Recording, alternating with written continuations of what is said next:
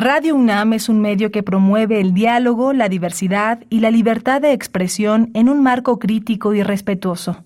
Los comentarios expresados a lo largo de su programación reflejan la opinión de quien los emite, mas no de la radiodifusora. Radio UNAM presenta Prisma RU. Una mirada universitaria sobre los acontecimientos actuales. Prisma RU. Relatamos al mundo.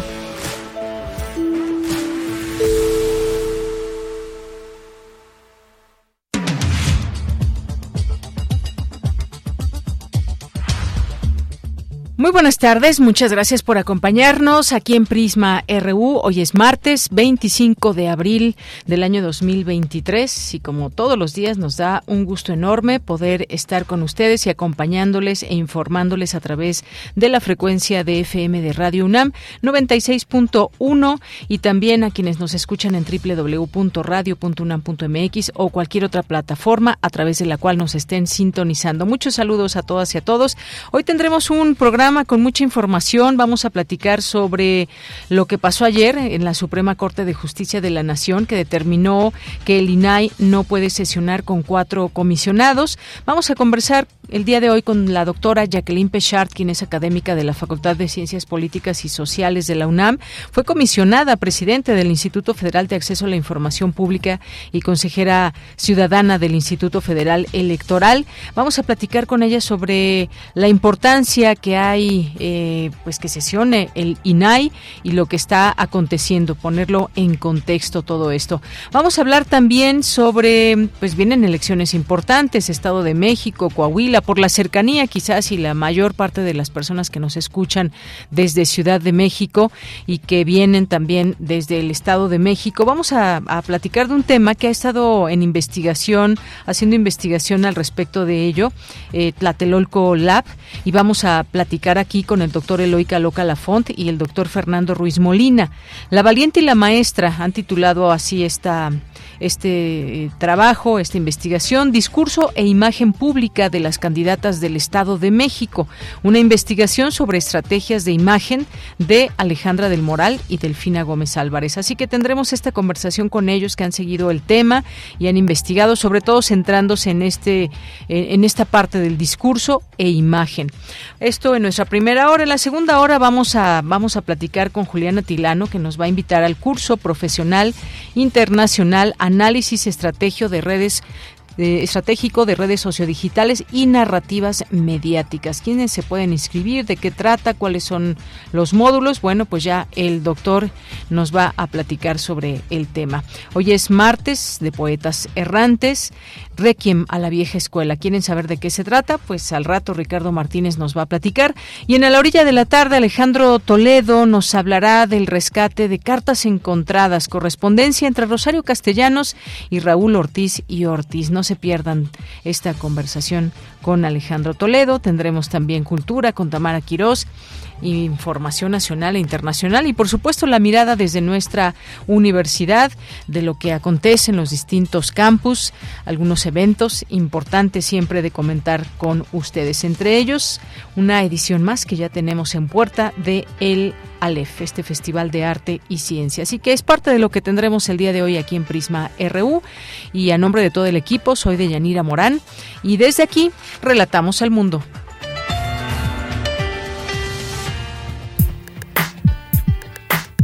Relatamos al mundo. Relatamos al mundo.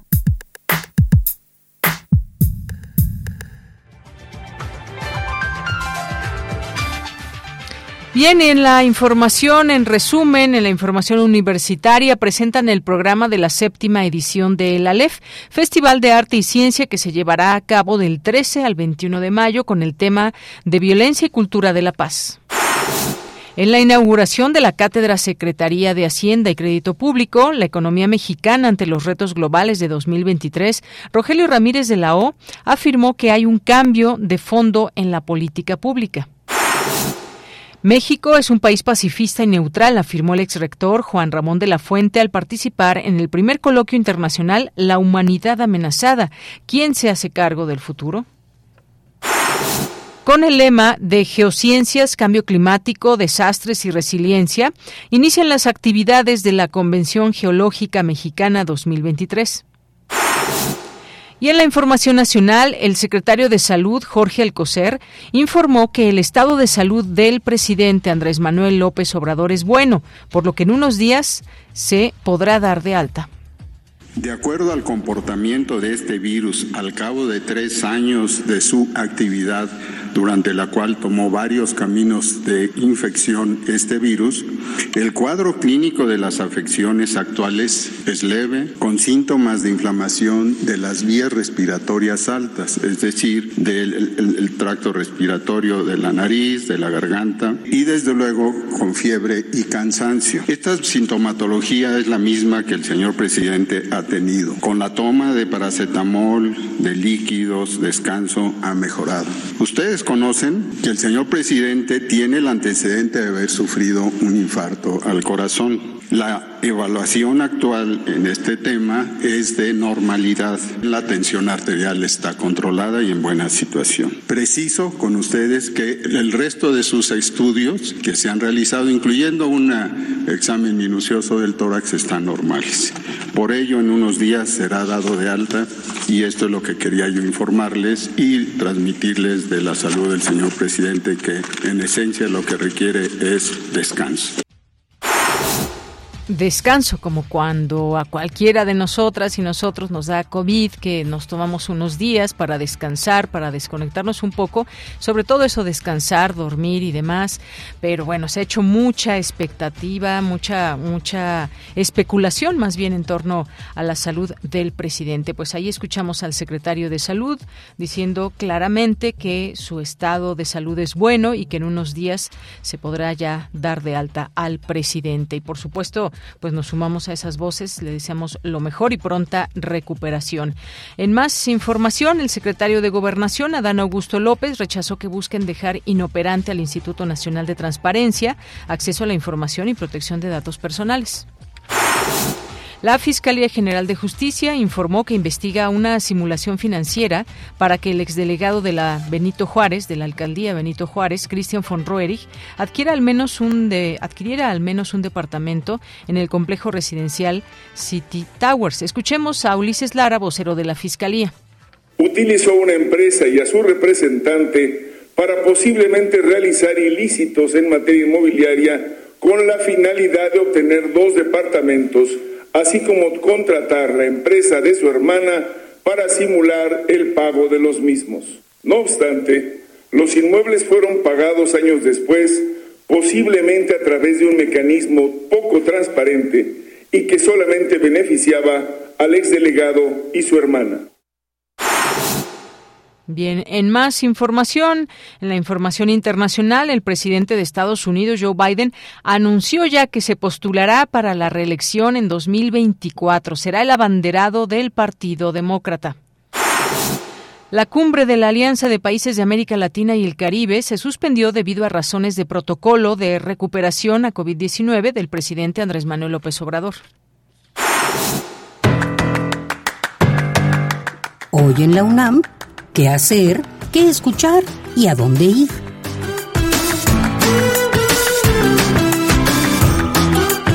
La Facultad de Estudios Superiores Iztacala convoca al octavo coloquio de investigación Las emociones en el marco de las ciencias sociales, que se llevará a cabo del 21 al 23 de septiembre de 2023.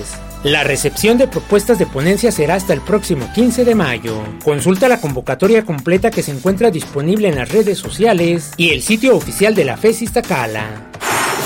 La Dirección General de Orientación y Atención Educativa de la UNAM ofrece talleres dirigidos a la comunidad estudiantil para orientarlos en diversos temas como cambio de carrera, estrategias para gestionar los conflictos integrando las emociones, cómo ser un estudiante resiliente, elección de carrera, dependencia emocional, así como un mini taller de manejo de duelo. Si deseas orientación en estos temas, consulta el sitio oficial de la Dirección General de Orientación y Atención Educativa de la UNAM.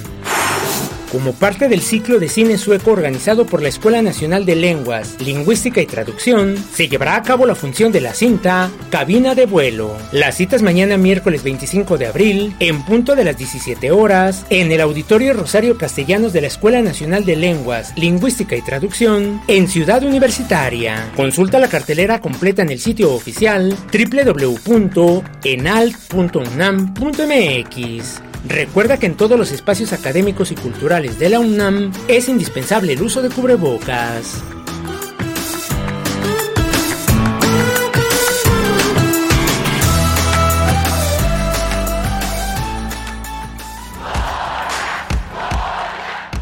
Campus RU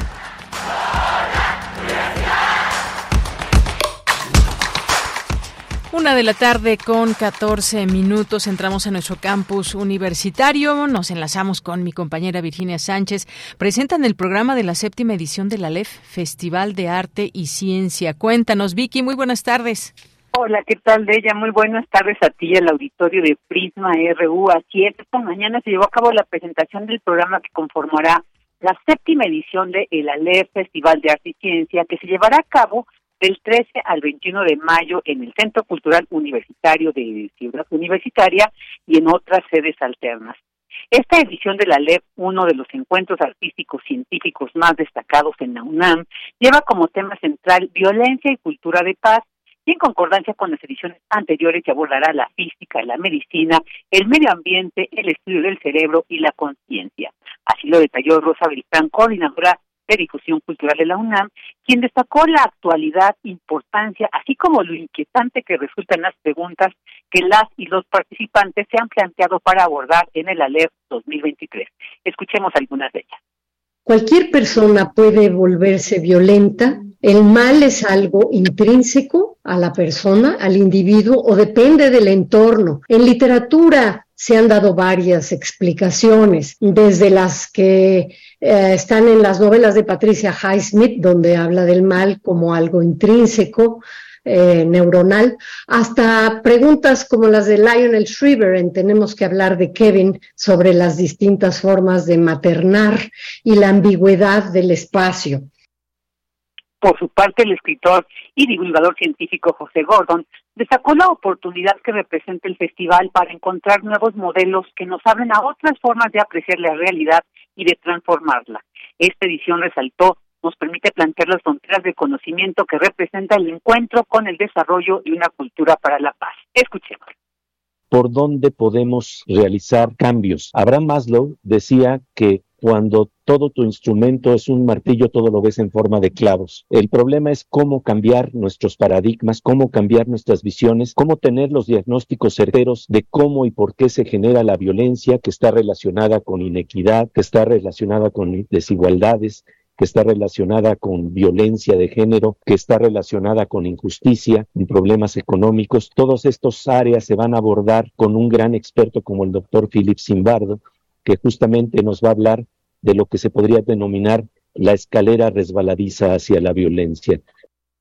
En tanto, Juan Ayala, secretario técnico de Programación de Cultura UNAM, destacó que algo que distingue también al festival es el acervo que ha conformado, por lo que en esta séptima edición las distintas aristas sobre las que se tejerán las actividades para llegar al tema de la violencia se basan en temas abordados en otras ediciones. Escuchémoslo física moderna, ¿cuál es la correlación en el fondo de la naturaleza? Por ejemplo, el cerebro y la ciencia, la empatía y el problema de cómo imaginar al otro como un, como un sustento, digamos, cara a la cultura de paz que se ha manifestado en esta, en esta edición de la LEF. En términos de medicina, la salud y la armonía del cuerpo individual, pero del cuerpo colectivo también. Respecto al medio ambiente, las ciencias de la complejidad, cómo operan, digamos, para transitar la comprensión del fenómeno de la violencia hacia la cultura de paz.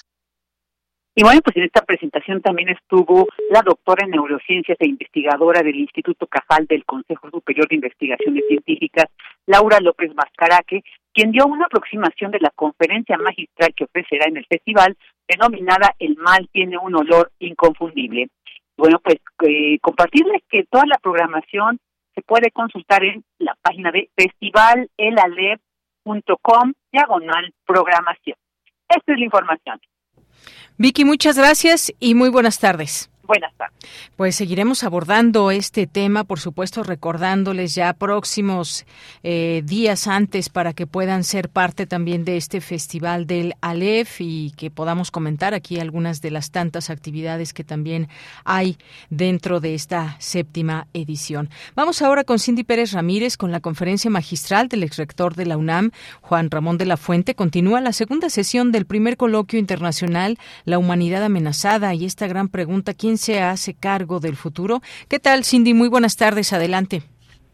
¿Qué tal, Deyanira? Es un gusto saludarte. Muy buenas tardes. Durante la segunda sesión organizada por la Facultad de Derecho de la UNAM, su director Raúl Contreras Bustamante señaló que el derecho humano al futuro no se debe limitar a procurar un desarrollo sustentable ni la promoción del medio ambiente, sino también a tratar de proponer respuestas a las recurrentes crisis económicas, pobreza, democracia, entre otras.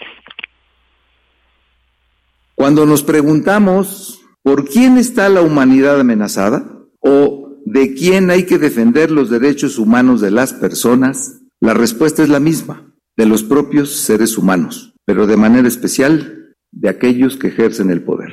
Y si queremos resolver la segunda hipótesis del coloquio, ¿quién se hace cargo del futuro? La respuesta es nosotros mismos, los ciudadanos. Al ofrecer la conferencia magistral El Derecho Humano al Futuro, el ex rector de la UNAM y embajador de México en la ONU, Juan Ramón de la Fuente, se refirió a la participación de México en el Consejo de Seguridad de Naciones Unidas en el contexto actual en el que se vive. México no forma parte de ninguna alianza militar, ¿eh? ni vamos a formar parte de ella. México es un país pacifista, es un país neutral, nuestros principios constitucionales de política exterior son muy buenos, y siguen estando vigentes. Nuestra agenda es la agenda social, por naturaleza, por convicción, la mediación y nuestro gran instrumento. El derecho internacional es lo que le da a México posibilidades de tener una posición importante en el concierto internacional.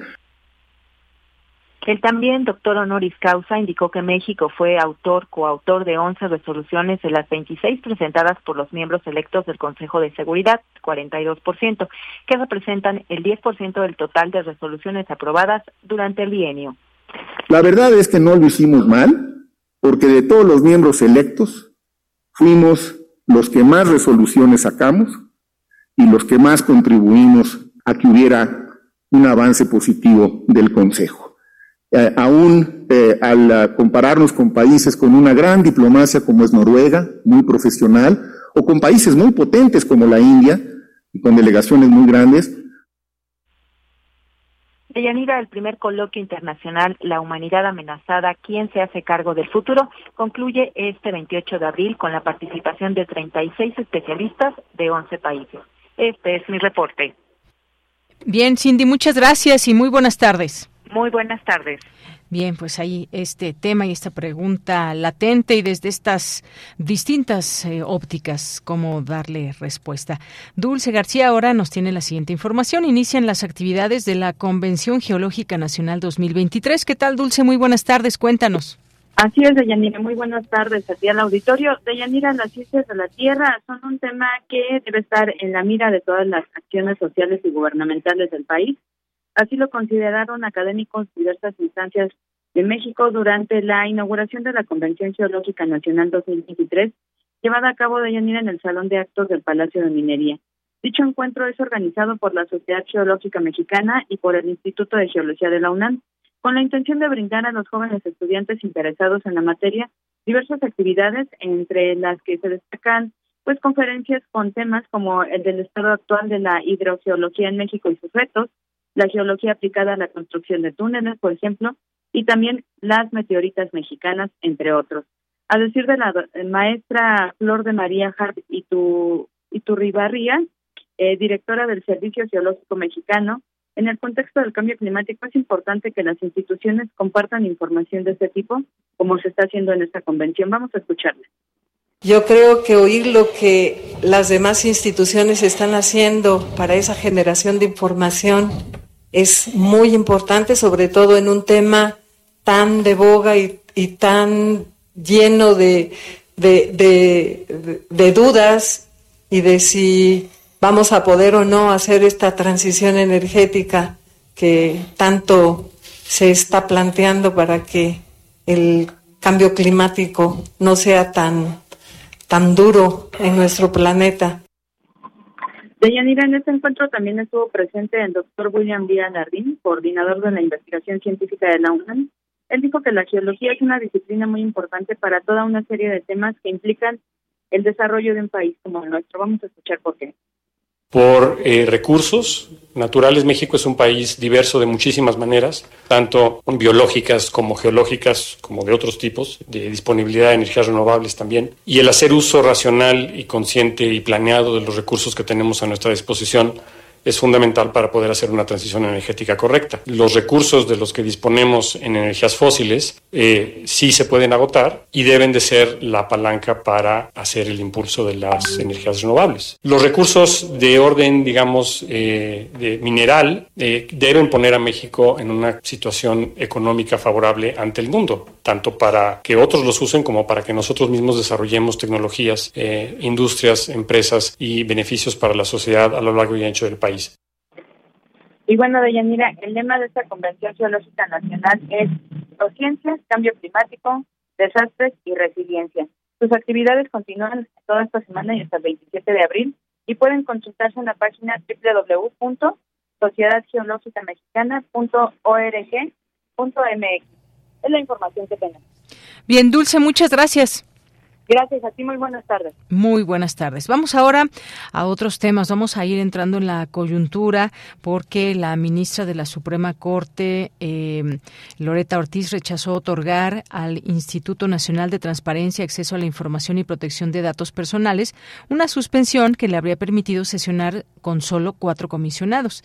El secretario de Gobernación rechazó además que se busque dejar inoperante a este instituto. Luis Fernando Jarillo nos tiene los detalles. ¿Qué tal, Luis? Muy buenas buenas tardes.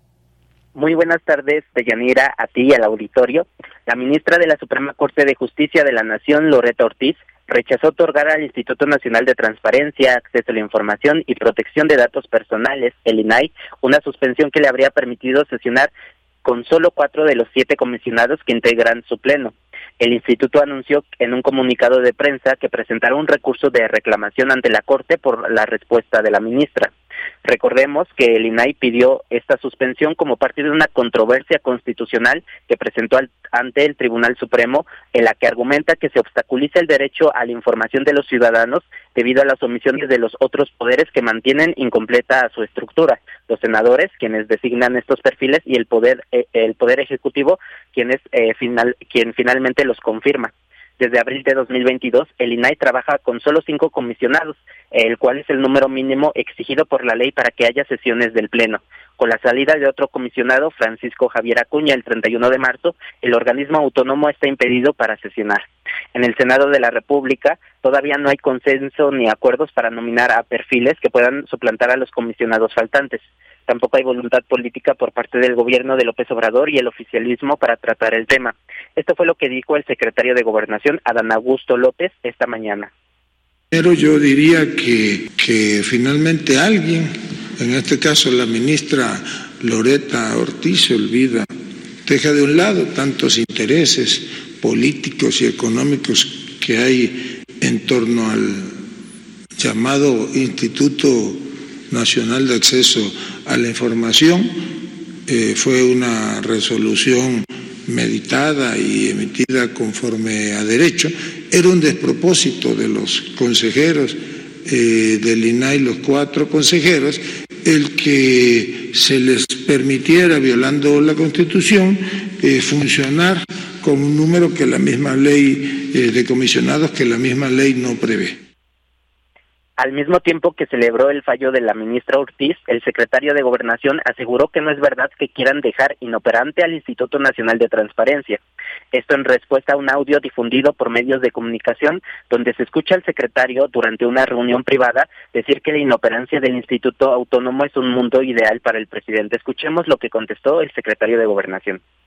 Evidentemente una edición y, se falseó, se distorsionó el contenido de una conversación privada que yo tuve con los senadores, pero pues aquí abiertamente les digo qué fue lo que platicamos. aquí lo ha comentado el señor presidente y lo reitero ahora, pues es una tarea de los senadores de la República, es una obligación que ellos tienen por ley de eh, conformar mayorías legislativas, mayorías cualificadas o, dos este, quintas partes para este, designar a los comisionados. Entiendo que en uno de los casos ni siquiera se ha emitido la convocatoria.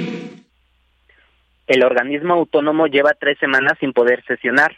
Sin sesiones plenarias, el INAI no puede resolver recursos de revisión presentados por los ciudadanos y ciudadanas contra las respuestas de sujetos obligados a sus solicitudes a sus solicitudes de información. Tampoco puede imponer sanciones por faltas a la Ley de Protección de Datos Personales.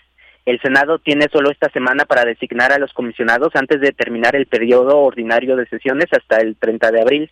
Si no se logra eh, esto eh, en esta semana será en una sesión extraordinaria o hasta el nuevo periodo de sesiones el próximo primero de septiembre. Hay al menos 2.700 recursos de revisión pendientes debido a este problema. Este es mi reporte de Yanira. Bien, Luis, pues muchísimas gracias. Gracias por esta información y muy buenas tardes. Hasta luego. Bien, pues vamos a ver qué pasa en los siguientes días y semanas, porque algo tendrá que pasar ahí en el INAI. Continuamos. Prisma RU. Relatamos al mundo. Vamos a seguir hablando de este tema, por supuesto, y es que, como ya escuchábamos ayer, eh, se dio por parte de la Suprema Corte, bueno, de una de una persona en específico que es la eh, la ministra mm, Loreta Ortiz, que dijo no hay motivo para válido para permitir que el Instituto Nacional de Transparencia, Acceso a la Información y Protección de Datos Personales, el INAI, sesione con un pleno completo porque violaría el artículo 33 de la Ley Federal de Transparencia y Acceso a la Información Pública. Decía, sigamos platicando de esto y de la importancia que eh, tiene el INAI. Vamos a platicar con la doctora Jacqueline Pechard, quien es académica de la Facultad de Ciencias Políticas y Sociales de la UNAM, fue comisionada presidente del Instituto Federal de Acceso a la Información Pública y consejera ciudadana del Instituto Federal Electoral. Y entre sus líneas de investigación, sistemas políticos y de partidos, transparencia, acceso a la información y rendición de cuentas. ¿Qué tal, doctora Jacqueline Pechard. Muy buenas tardes, bienvenida. Hola, ¿qué tal, Deyanira? Buenas tardes. Pues gracias por estar aquí, doctora. Cuéntenos su punto de vista sobre esto que está sucediendo con el INAI y los últimos acontecimientos que se van dando y esta imposibilidad para que pueda sesionar. Bueno, el asunto que le tocó a la ministra Loreta Ortiz era una solicitud de suspensión de parte del INAI para que se pudiera sesionar solamente con cuatro comisionados y no con cinco, como dice la ley, porque la Constitución no establece cuál es el quórum que debe de haber para que sesione. La Constitución solamente dice que el Pleno del INAE está compuesto por siete comisionados. Normalmente los quórums están hechos por una mayoría, entonces una mayoría de siete sería cuatro. Entonces lo que estaban pidiendo es que eh, el, al ministro que le tocara eh, atender esa solicitud de suspensión. Suspensión de la ley no quiere decir que se viole la ley, quiere decir que se deja inoperante en virtud de que es la Constitución la que debe de privar y la Constitución señala que pues debe de sesionar el INAI para que se pueda atender las solicitudes, los reclamos de los ciudadanos cuando no se entrega información o cuando no pueden acceder a sus datos personales. Y esas dos cosas, el solicitar información pública y el acceder a datos personales, son derechos fundamentales de los mexicanos, son derechos que están establecidos en la Constitución. Entonces, lo que pedían los comisionados del INAI era que la Corte pudiera dar esa suspensión en lo que el Senado nombra a los tres o cuando menos a uno de los comisionados para que puedan ser cinco a uno de los comisionados del INAI. No se trataba de ir en contra de la ley, no se trataba de violar la ley, se trataba de hacer una pausa en el camino en lo que los senadores nombran a los comisionados que faltan. Desgraciadamente, la ministra Loreta Ortiz pues se alineó con la disposición del gobierno, eh, no es algo que sorprenda, pero lamentablemente ella no vio, no atendió el derecho fundamental de los mexicanos a acceder a la información y a los datos personales. Bien, doctora, y en este sentido, importante también para nuestro público comprender qué es lo que se hace desde el INAI, cómo se accede a toda esta información, por qué es importante, eh, cómo, eh, digamos, que las y los ciudadanos y distintas instancias pueden valerse del INAI para conocer ciertas informaciones que son, pues no solamente importantes, diríamos, sino necesarias para, pues, conocer también. Eh, eh, muchas de las cosas que se pueden saber del gobierno en temas de transparencia, sobre todo. Efectivamente, bueno, una de las cuestiones para las que fue creado el INAI, que antes se llamaba IFAI, pero que ahora es Instituto Nacional, y entonces puede atender todas las solicitudes y todas las quejas que hay cuando no se entrega información o cuando se atropellan los datos personales bueno, pues no es que toda la gente haga solicitudes de información, hacemos solicitudes de información pública, quienes utilizamos la información pública, quienes queremos saber cuánto se gastó en el, cuánto se ha gastado en el tren Maya, cuánto se gastó en las distintas obras insignes en el aeropuerto Felipe Ángeles, cuando queremos ver cómo se usan los recursos públicos, los periodistas, los académicos, los que trabajan en organizaciones de la sociedad civil, es decir, los que estamos vigilando a los gobiernos para ver cómo gastan los recursos públicos, cómo toman decisiones, por qué se decide tomar una decisión de desaparecer ciertas entidades, por qué se toma una decisión de que todos los contratos gubernamentales sean considerados Em, de, de, seguridad nacional para que entonces no se pueda no se pueda transparentar esos esos contratos.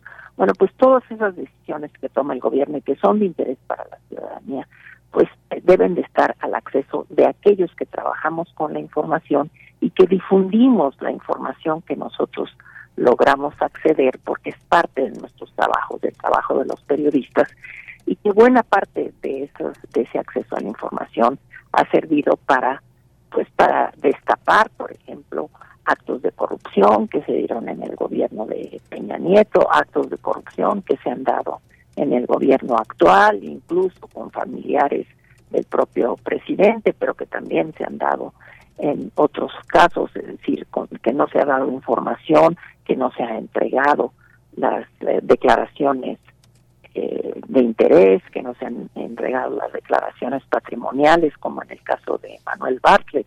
Entonces, hay muchas cuestiones que interesan a la población, que es una manera de vigilar al poder, que es para lo que sirve la información, es para lo que los periodistas la quieren, para saber exactamente qué es lo que está haciendo el gobierno y cómo se le puede poner ciertos tipos de acotamientos de contenciones a cualquier tipo de abuso del poder. Entonces la transparencia tiene también como objetivo pues ponerle limitaciones a cualquier tipo de abusos o malos usos del dinero público o de las decisiones de las decisiones públicas. Para eso sirve el acceso a la información, aunque no todos, no todas las personas estemos haciendo solicitudes. Quienes hacen las solicitudes después las difunden, después las dan a conocer, digamos que sirven como reproductores de esa información pública a la que todos tenemos derecho a acceder, pero digamos quienes lo hacen como parte de su trabajo, pues están ahí difundiendo información. Así es, doctora. Y pues este acceso a la información, como decimos, siempre importante porque coadyuva a pues a conocer estos datos, eh, datos que puedan estar involucrados en temas de en temas de corrupción. Esto, digamos, es importante para conocer, no tanto frenar, pero sí conocer y por supuesto eventualmente poder frenar temas de corrupción porque se sabe que toda esa información que se genera desde distintos ámbitos de, del gobierno debe eh, ser transparentada y por eso es que tenemos este acceso. Si pudiéramos hacer un repaso de lo que de lo que ha significado el INAI a lo largo de su historia, ¿cómo cómo podríamos definirlo, doctora? Pues yo yo le diría que fue realmente eh, la creación del INAE fue uno de los pasos más importantes en nuestra construcción democrática. El, el IFAI, el antecedente del INAI, se creó en el 2002 con la primera ley federal de transparencia. Y lo que esa ley estableció era que la información pública en poder por alguna razón en, las, en los archivos de, las dependencias eh, públicas debería ser información de los ciudadanos. Si era información pública, debería estar en manos de las personas. Este es un derecho fundamental, no es un derecho solamente de aquellos que somos mexicanos, sino de toda persona que quiera conocer cómo se ejercen los recursos en el gobierno. Y lo importante es que la ley estableció que la información era pública por la naturaleza de la información, porque era información que tenía que ver con decisiones de los poderes públicos, no solamente del gobierno, sino del legislativo, del judicial, de los organismos autónomos. Entonces, toda esa información en, en manos, en los archivos de estas dependencias, debían de ser, debía de ser información pública y solo en caso de algún tipo de procedimiento en curso o porque se está haciendo una investigación o porque es parte de, por ejemplo, cuando se pide, eh, pues, qué está haciendo la Guardia Nacional en, en Tamaulipas, bueno, pues lo que tiene que ver con acciones de la Guardia Nacional que están en curso, bueno, pues esas se protegen. Porque pues porque hay que dejar que se desarrollen esas actividades. O cuando el Ministerio Público está investigando algún tipo de ilícito, algún tipo de, de violación a las leyes, bueno, pues entonces en esos casos se reserva la información, pero temporalmente en lo que se terminan de hacer esas investigaciones y entonces ya se puede dar la información. Entonces, a lo largo de todo este tiempo, los mexicanos hemos ido conociendo de nuestro derecho de saber y de conocer qué es lo que hacen los gobiernos, qué es lo que hacen las entidades públicas, y hemos ido abriendo brecha para que se conozcan, para que se conozca esta información. Por eso es que la información que se ha obtenido por la vía del acceso a la información, por la vía, se dice, por el conducto del INAI, es que hemos sabido de esos grandes casos de corrupción que nos han permitido a nosotros identificarlos y pues reclamarle al gobierno para que haga una investigación para que se pueda sancionar a aquellos que cometieron ilícitos. Entonces, para eso ha servido la información. Cuando un gobierno quiere cerrar la información, no quiere que funcione el INAI, pues realmente el mensaje que está dando es que no quiere estar a la exposición pública, no quiere estar siendo vigilado por los ciudadanos que queremos esa información para saber cómo se están llevando a cabo las decisiones gubernamentales, cuáles son los argumentos con los cuales se toman ciertas decisiones y, y entonces pues nosotros podernos informar adecuadamente y exigir entonces las las consecuencias de ciertos actos de corrupción, que es lo que lo que también ah, por la vía del acceso a la información podemos solicitarlo. Claro, pues sí. personas destacar esta parte, sobre todo que usted nos, nos menciona, recordar que nació en 2002 como, como IFAI justamente y que bueno, a lo largo de este tiempo, este organismo pues ha encargado de obligar a las dependencias federales en nuestro país a transparentar el uso de recursos, sobre todo cuando son pues obviamente recursos públicos, así como dónde, por qué eh, se utiliza de tal manera el dinero. Es un, un acceso que debemos de tener como ciudadanas, como ciudadanos, para saber, básicamente es eso, saber cómo se gasta el dinero, si es de manera correcta o no, y por supuesto señalarlo. Pues doctora, creo que importante. sí, dígame. hacer un apunte sí, adelante. De, que, de cómo el INAI también sirve para que los ciudadanos podamos acceder a nuestros datos personales. Si queremos acceder a nuestro expediente clínico, si queremos acceder a las semanas que llevamos cotizadas para saber cuánto nos falta para mm. poder eh, tener una pensión, para podernos jubilar. Bueno, pues todo esto es información personal que se puede solicitar si uno es el titular de esa información, porque los datos personales, pues sí, no son datos públicos, son datos de las personas.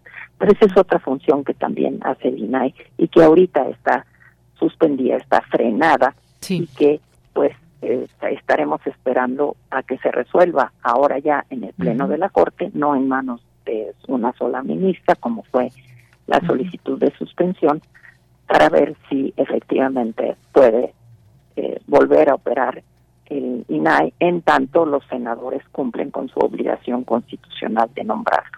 Muy bien. Pues doctora Jacqueline Pechard, muchas gracias por estar aquí y pues usted con su conocimiento que ha estado muy de cerca con estos temas, ha laborado ahí, pues que nos traiga estos comentarios y este análisis sobre lo que está pasando con el INAI actualmente. Gracias. Al contrario, Deyanira, buenas tardes. Muy buenas tardes, doctora Jacqueline Pechard, académica de la Facultad de Ciencias Políticas y Sociales de la UNAM y fue comisionada presidente del Instituto Federal de Acceso a la Información Pública. Continuamos. Queremos escuchar tu voz. Síguenos en nuestras redes sociales. En Facebook como Prisma RU y en Twitter como arroba PrismaRU. Una de la tarde con 44 minutos. Quiero darle la bienvenida al doctor Eloica Loca Lafont y en un momento también estará aquí con nosotros el doctor Fernando Ruiz Molina de Tlatelolco Lab porque han estado haciendo un trabajo sobre, vienen elecciones, les decía al inicio, elecciones en este año en el Estado de México, en Coahuila y en particular en el Estado de México, pues está en juego mucho. Está en juego en que pueda, eh, pueda perder de alguna manera eh, pues más de 90 años que ha gobernado el PRI, que pueda por, por, primera vez perder y sobre todo pues que llegue una mujer. Eso sí va a suceder, que llegue una mujer, ya sea de un de quien encabeza ciertos partidos y quien encabeza otros partidos, cualquiera de las dos puede llegar aquí, pero ellos están haciendo un trabajo aquí muy interesante, sobre todo en la parte que tiene que ver con el discurso e imagen pública de las candidatas del Estado de México. Así que en principio le doy la bienvenida al doctor Eloica Loca Lafont, quien ya está por aquí en la línea telefónica. Doctor, buenas tardes. Buenas tardes, estimada Deyanira. Es un gusto saludarte y saludar a tu amable y extraordinaria audiencia. Gracias, doctor Eloy. Ya también está el doctor Fernando Ruiz Molina de Tlatelolco Lab. Doctor, bienvenido. Buenas tardes. ¿Qué tal? Buenas tardes. Eh, muchas gracias por la invitación y un saludo a toda tu audiencia.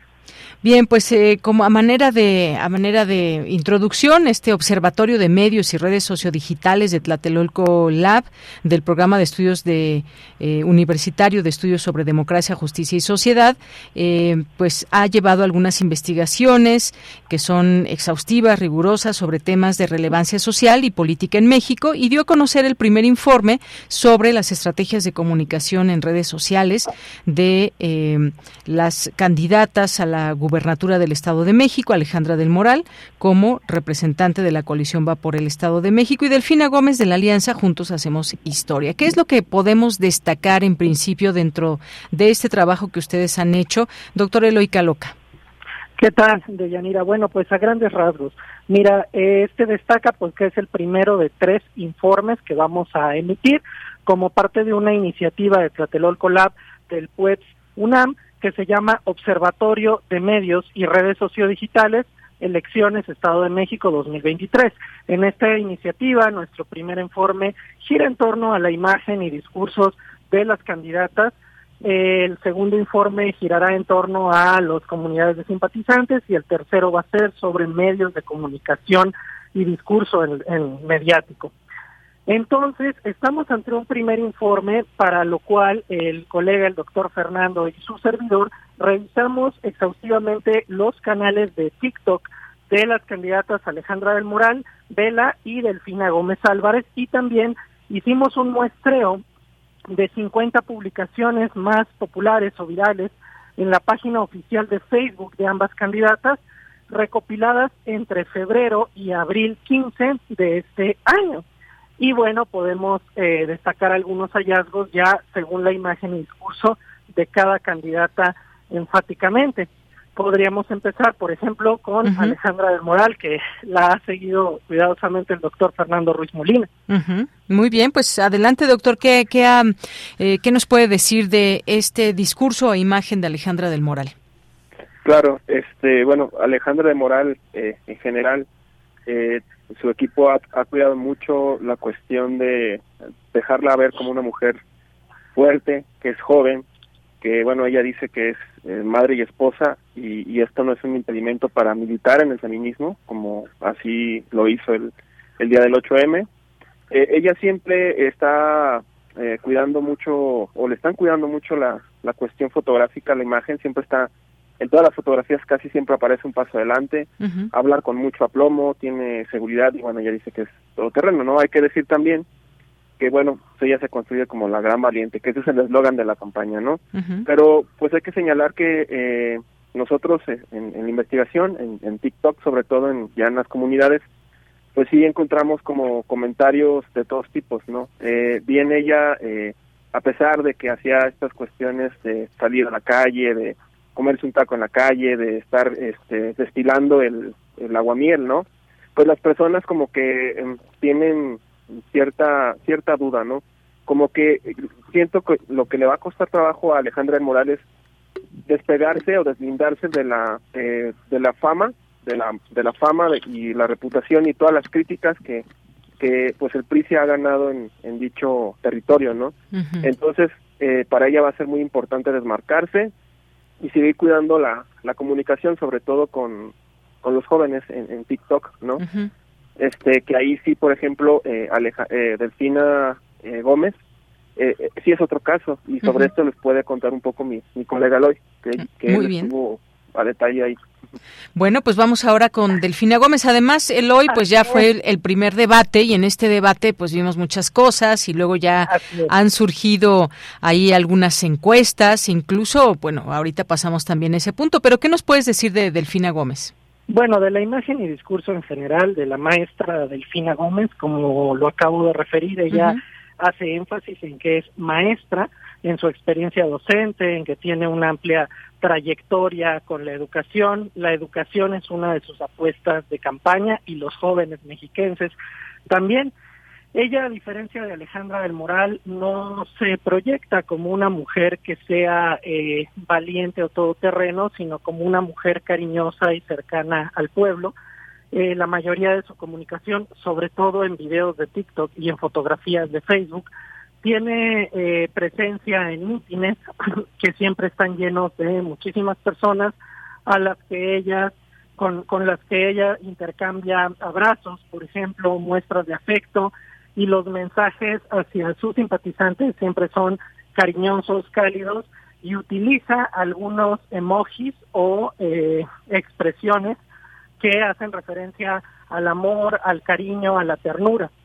Algo que podemos destacar de Delfina Gómez es que su discurso está cimentado en que es una mujer cercana a la cuarta transformación y al presidente López Obrador, a quien refiere en su campaña como ya sabes quién, ya sabes quién nos apoya, estamos marchando junto al presidente, siempre cerca de la 4T, incluso ella realiza una actividad llamada Domingo de la 4T, en donde realiza picnics, rodadas de bicicleta, visitas a diferentes establecimientos y reuniones y convivencias con sus simpatizantes. Y algo de lo más importante que hallamos, que es una mujer cercana a las mascotas y amante de los animales. Se ha mostrado eh, siempre rodeada de perritos, gatitos, es una mujer que propina afecto a los animales y es por eso que sus detractores dicen que esto es una falsedad, que ella no, no es animalista ni, ni está en esa comunidad. Aún así, ella siempre se acompaña de sus mascotas personales llamadas Simba y Comino. Y bueno, la, doctor, la maestra Delfina eh, ha sido un personaje que no tenía una voz propia, es decir, no hablaba en su campaña en público, no eh, hacía mensajes espontáneos, sino siempre pregrabados pero últimamente y después del debate la hemos visto con mucha más seguridad, con mucho más aplomo y está optando por no responder a las críticas y ataques de su contraparte priista, sino más bien a una campaña de reafirmar que ella es el cambio, que es la transformación del Estado de México y que los mexicanos pueden dejar atrás eh, la hegemonía del PRI si votan por ella. Bien, pues interesante todo esto.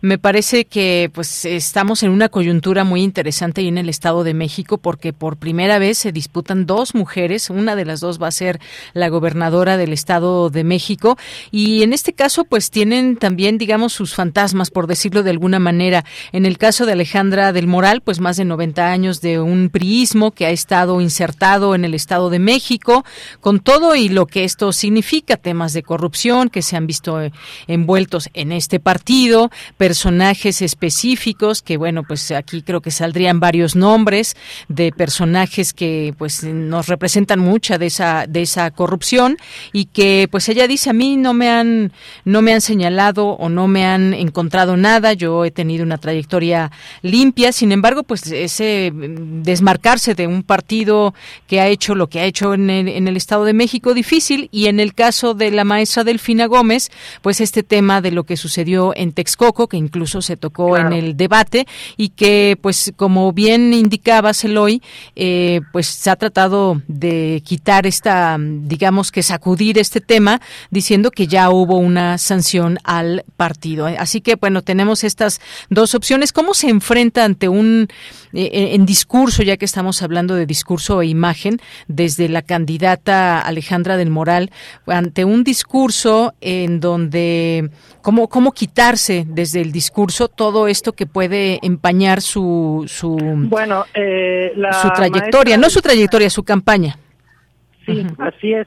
La maestra Delfina tiene como inconveniente, tú ya lo has señalado, como un punto, digamos, un desafío que ella tiene que enfrentar.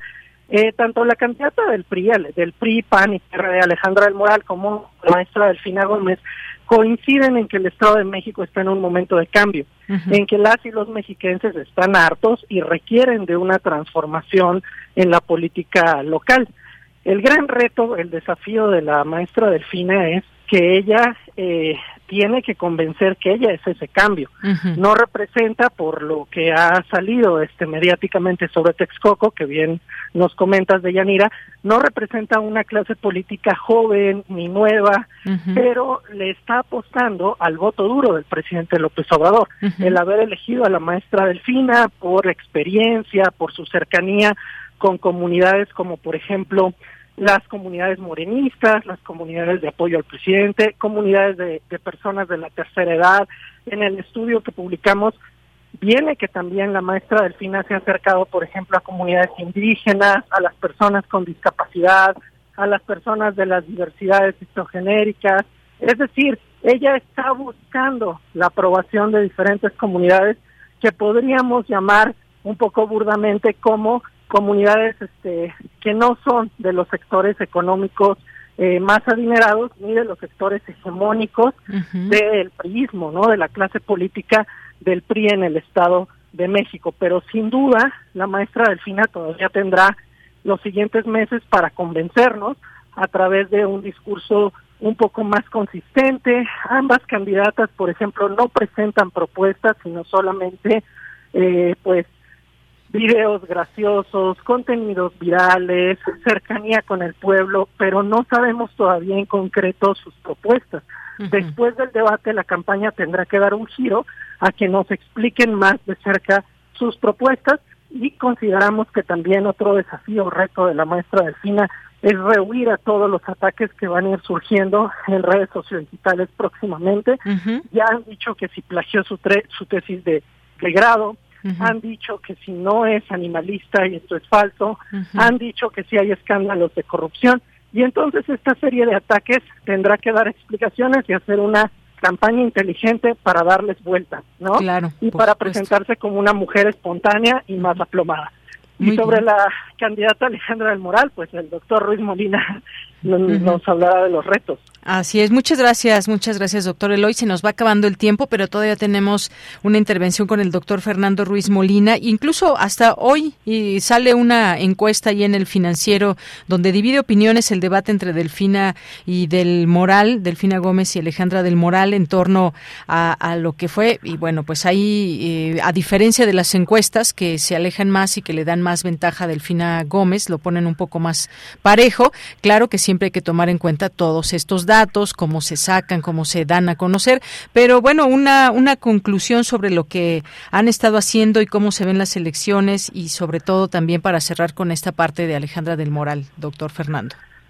Claro, este, justamente como bien señala mi colega Loy, creo que el próximo eh, desafío, el próximo reto de las campañas de ambas será eh, hacer las propuestas de manera clara y, bueno, eh, proponer, ¿no?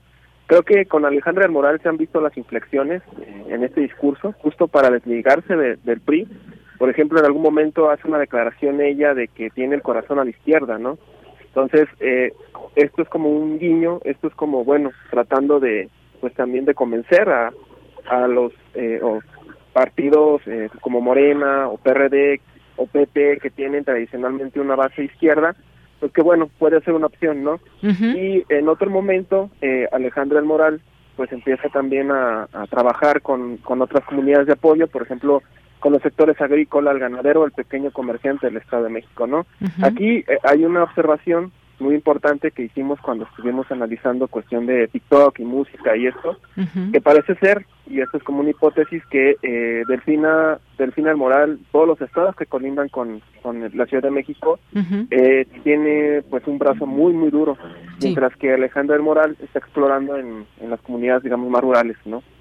Entonces, esto va a ser como que eh, interesante lo que sigue, porque Alejandra Morán tiene que convencer en, en, un territorio que tradicionalmente, o que bueno, en los últimos años el PRI no, no está tan fuerte, ¿no? Y viceversa, ¿no? Con, con Delfina. Eh, nada más cerrar con, con que, bueno, eh, en el debate Alejandra del Moral, pues ahí sí eh, creo que eh, salió un poco de la cuestión de la unión, sí cuestionó, hubo cuestionamientos de de ambas eh, gobernadoras y bueno lo que sigue como candidatas. ah perdón ambas eh, candidatos perdón. Sí este lo que sigue como decía mi colega Loy es pues precisamente eh, pues trabajar la cuestión de bueno con Delfina la cuestión de la espontaneidad y con eh, Alejandra. Alejandra del Moral pues salir de la imagen histórica del PRI, ¿no? Para obtener cierta autonomía y construir una propuesta más genuina, ¿no? Muy bien. Bueno, pues creo que esto se pone cada vez más interesante. Ojalá que tengamos oportunidad de platicar de esto una vez que hayan venido otros momentos, otro debate, que podamos platicar sobre esto y los retos que tienen ante sí, porque pues representan muchos, muchos intereses que hay ahí, un enorme número de personas que gobernarían y entonces esto se vuelve cada vez más complicado qué zonas, en qué zonas están echándole más fuerza y toda la carne al asador, el tema de los eh, de los apoyos sociales, el famosísimo salario rosa y también con todo lo que viene, las promesas que hay y también lo que se da como apoyo federal, cómo se va capitalizando. Así que, pues se nos acabó el tiempo, pero ambos muchas gracias. Ojalá sigamos platicando de esto. Doctor Eloy Caloca Lafont, gracias. Muchas gracias, estimada Deyanira, y que no se pierdan el estudio completo en pudjspuets.unam.mx en ese sitio web. Muchas gracias y buenas tardes. Claro que sí, muchas gracias. Y doctor Fernando Ruiz Molina, muchas gracias también a usted.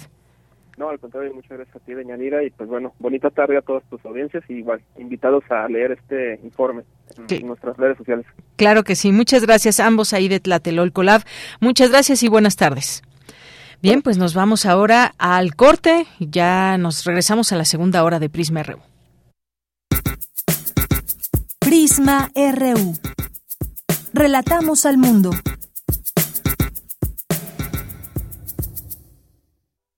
...96.1 de frecuencia modulada... ...860 de amplitud modulada... ...transmitiendo desde Adolfo Prieto 133... ...en la Colonia del Valle. Escúchenos en nuestra página web... ...radio.unam.mx... Radio UNAM Experiencia sonora.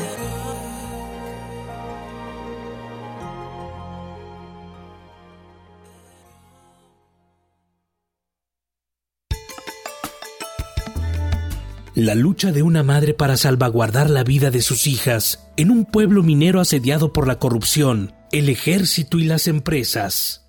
Entierren sus cosas, que nadie sepa que aquí viven mujeres. ¿Y si pedimos ayuda? La radio dice que nos podemos comunicar. Han matado a todos los que se niegan a ceder sus tierras. Esta es una obra ganadora del Concurso Nacional de Radioteatro Max Au 2020 en la categoría universitaria y que Radio UNAM trae para ti. Guardianes. Guardianes. Guión original de Jaraín Eligio Sánchez. Sábado 29 de abril a las 20 horas. Sábado 29 de abril a las 20 horas. Por el 96.1 de FM y en www.radio.unam.mx. Radio UNAM. Experiencia sonora.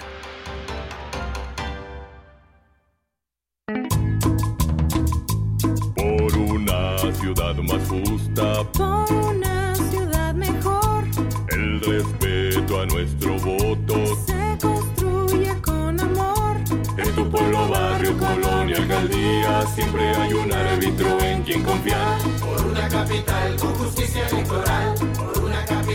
Justicia electoral. Tribunal Electoral de la Ciudad de México.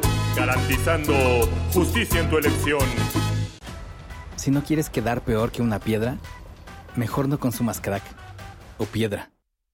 Consumirla daña tu cerebro y tu corazón, causando ansiedad y paranoia. Ahora el narco le añade fentanilo para engancharte desde la primera vez. Y el fentanilo mata. No te arriesgues. Si necesitas ayuda, llama a la línea de la vida 800-911-2000. Secretaría de Gobernación. Esto no es un promocional. Esto es un manifiesto. Contra la velocidad. Contra el ruido. Contra el algoritmo. Contra la individualidad. Contra lo que nos divide. Contra la automatización. Contra los likes. Contra las tendencias. Contra el consumo. Contra todo aquello que nos anestesia. Las pequeñas parolas. Un bálsamo contra la modernidad. Todos los jueves. 10 de la noche. Resistencia modulada. Radio UNAM. Experiencia sonora. Queremos escucharte. Llámanos al 55 36 43 39 y al 55 36 89 89. Primer movimiento. Hacemos comunidad. Queremos escuchar tu voz. Síguenos en nuestras redes sociales. En Facebook como Prisma RU y en Twitter como arroba PrismaRU.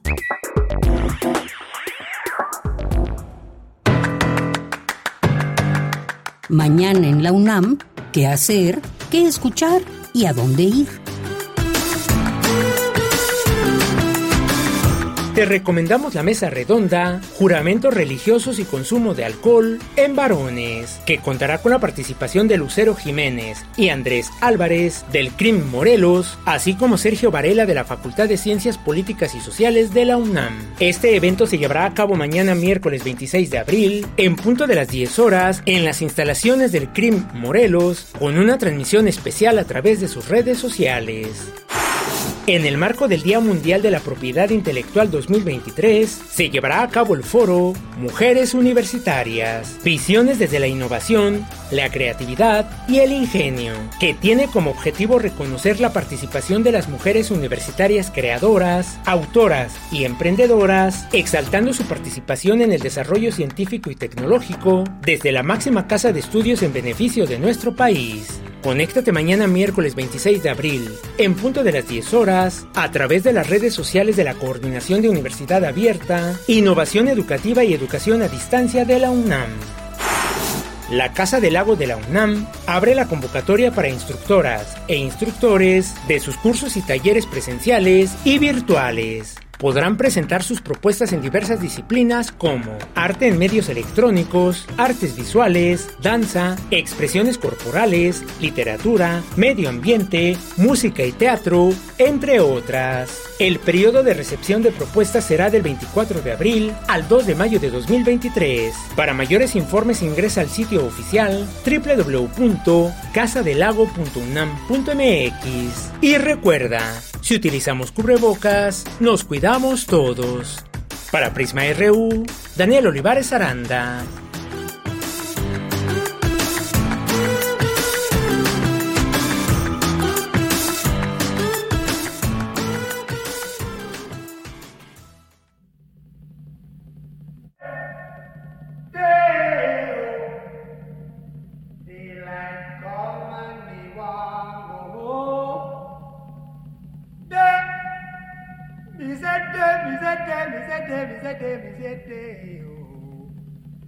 Daylight come and me want go home. Work all night and a drink a rum. Daylight come and me want go home. Stack banana till the morning come. Daylight come and me want go home. Come, Mr. Tallyman, tally me banana. Daylight come and me want. Come, Mr. Tallyman, tally me banana. Daylight come and me want go home. Live six foot, seven foot, eight foot bunch. Daylight come and me want go home. Six foot, seven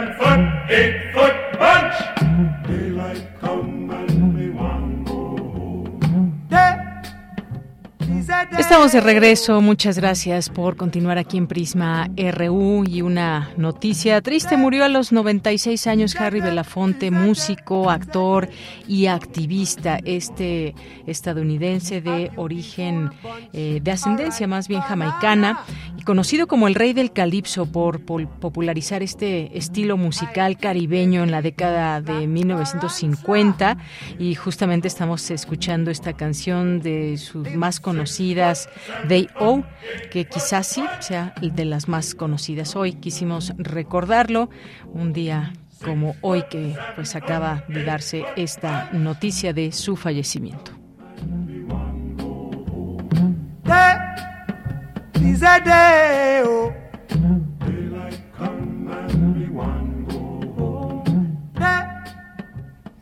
Continuamos ahora con saludos y también con algunas noticias que ya iremos escuchando y analizando. Joe Biden confirma que buscará la reelección en 2024. Algunas voces dicen, híjole, se le va poniendo más fácil a Donald Trump. ¿Será de esta forma? Bueno, pues ya lo iremos ahí, ahí comentando, por supuesto. Y muchas gracias a quienes nos están escuchando en el 96.1 de FM y también a quienes nos están haciendo llegar sus mensajes a través de nuestras cuentas de Twitter y Facebook en arroba PrismaRU y PrismaRU en Facebook. Muchas gracias. Gracias a Rosario Durán también nos dice que esta musiquita le recordó una película que le encanta, Beetlejuice. Muchas gracias, Rosario. Guerrero, Frechador del Sol, muchas, muchos saludos. Mariana Gándara también. Jorge Morán Guzmán nos dice hoy, escuché a las 11.30 a tres personas en Bosques de Aragón, Estado de México, planeando vender votos a favor del PRI mediante engaños. Bueno, pues allí estará el Instituto, eh, el Tribunal, más bien el Tribunal eh, electoral en donde se llevan ahí a cabo todas estas cuestiones, si hay pruebas, se analizan y demás. Y ojalá que también tengamos oportunidad de hablar de lo que es el Instituto Electoral del Estado de México, que también ha tenido una participación importante en las elecciones. Ya lo, ya lo platicamos aquí en su momento con Bernardo Barranco, que acaba de sacar un libro sobre el Estado de México justamente y el papel que se hace desde el IEM. Muchas gracias, Jorge. Flechador del Sol, saludos. Mario Navarrete, ahí le estamos acompañando en su trayecto. Muchas gracias, Mario. Muchos saludos. Ahí alcanzamos a ver eh, por dónde vas en esta, en esta carretera. Muchas gracias, Jorge Fra. También muchos saludos. Rosario nos dice, bueno, pues muchas gracias aquí por sus comentarios. Y como saben, pues bueno, hay cosas que no podemos, no podemos leer, no por otra cosa, sino que pues siempre desde aquí un discurso con respeto y lo mismo pedimos del otro lado. Así que hay cosas que pues salen fuera de nuestro alcance, más allá de coartar su libertad de expresión, pues es provocarnos eh, el respeto de ida y vuelta.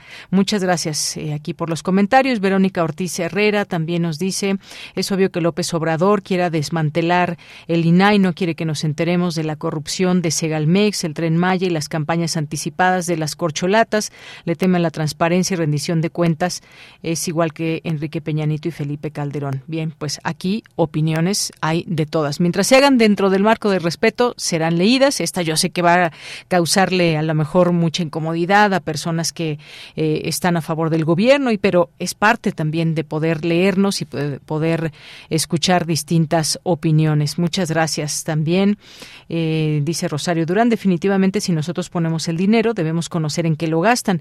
Es como cuando traes X cantidad de dinero en tu monedero y de repente sientes que desaparece y te preguntas en qué me gasté el dinero. Eh, dice, si no llevamos un registro, nos llegamos a perder. Efectivamente, gracias, Rosario. Eh, David Castillo Pérez, también muchos saludos. Jorge nos dice, debido a la desconfianza en las instituciones públicas mexicanas, se ha complicado mucho el acceso a la información pública, la cual es más, accesible en otros países como Estados Unidos. Además, necesitamos educación completa sobre el acceso y uso de la información pública. Muchas gracias.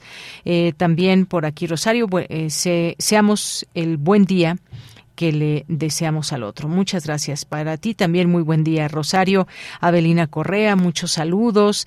Muchas gracias también aquí a Jorge que nos dice, ojalá podamos escuchar una grabación de la conferencia magistral del doctor de la Fuente del coloquio ¿Quién se hace cargo del futuro? Sí, efectivamente, ahí quedan en las distintas eh, redes para que puedan ser parte también de este, de este tema eh, y por lo menos escucharlo y seguir estos análisis. Gracias por invitar al Festival Aleph para difundirlo y asistir. Gracias, Jorge. Saludos a nuestras amigas y amigos de la Cátedra Bergman. Muchas gracias aquí eh, en un momento más estará en Cultura y desde Cátedra Bergman nos hacen este anuncio. Muchas gracias. Arturo G2 Salas, Eduardo Mendoza, dice, llegué derrapando para hoy, sí escucharles desde el principio. Gracias y abrazos. Pues qué bueno que nos escuchas desde un inicio. Muchos saludos, Eduardo. Jorge Morán Guzmán, muchas gracias.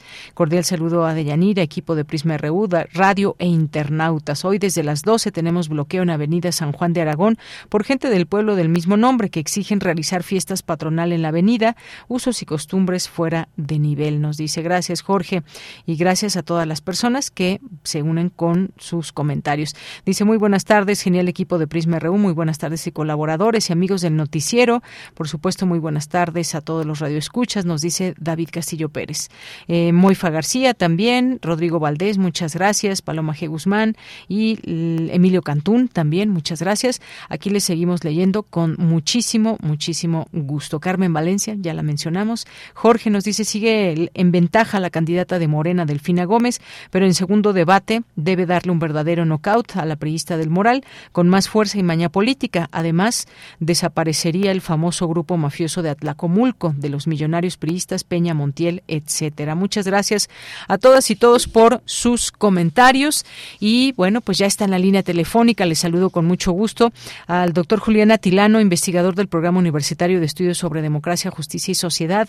Em, y es también analista político. ¿Qué tal, Julián? Muy buenas tardes, bienvenido. Deyanira, ¿qué tal? Buenas tardes a ti y a toda la audiencia. Un gusto, como siempre, estar aquí en Prisma RU. Mm, muchas gracias. Pues hoy nos tienes, no, tienes una invitación al curso profesional eh, internacional Análisis y Estrategia de Redes Sociodigitales y Narrativas Mediáticas. Cuéntanos, por favor.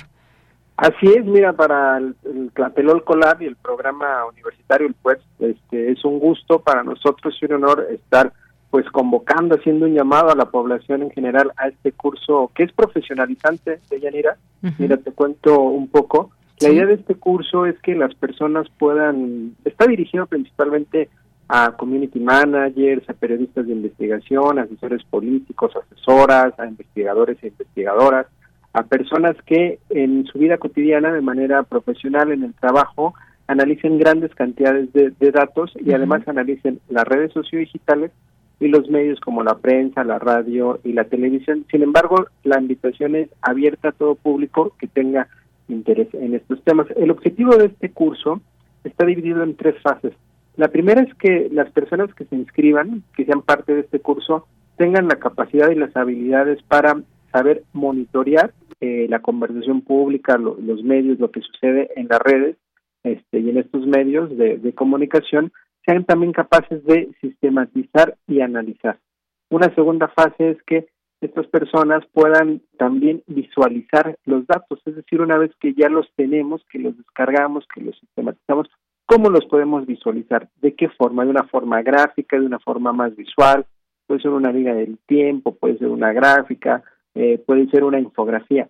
Y la tercera fase ahora es, ya tengo los datos sistematizados, ya tengo los datos visualizados, visualizados y ahora, ¿qué voy a decir de esto que estoy trabajando? ¿no? Esas serían las tres fases.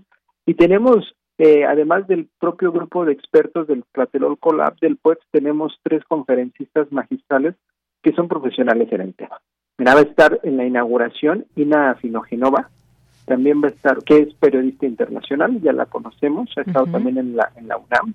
También va a estar Paula Villarreal, ella es una científica de datos, es, es una mexicana joven que ahora trabaja en California, y también Javier Toret, que es un, un, colega español que trabaja en Barcelona, justo ahorita está trabajando en la campaña de Ada Colau, que es la pues gobernante de, de Barcelona. Y pues bueno, esos son, ese es el cartel que tenemos. Comienza el sábado 29, este sábado, así es que todavía están pues eh, con la oportunidad de poder registrarse y van a ser 10 sábados de 4 horas cada una de llanera. Muy bien, bueno, pues aquí ya todos los pormenores y además son los ya los últimos días de registro. Aprovechen cómo pueden eh, inscribirse y además sé que hay también un, un, descuento por ahí. Sí, mira, para la comunidad UNAM está tenemos el 50% de descuento. La comunidad UNAM es quienes estén estudiando, quienes trabajen como administrativos o trabajen en algún área de la UNAM, quienes sean egresados también, docentes, toda la, comunidad de UNAM tiene el 50% de descuento.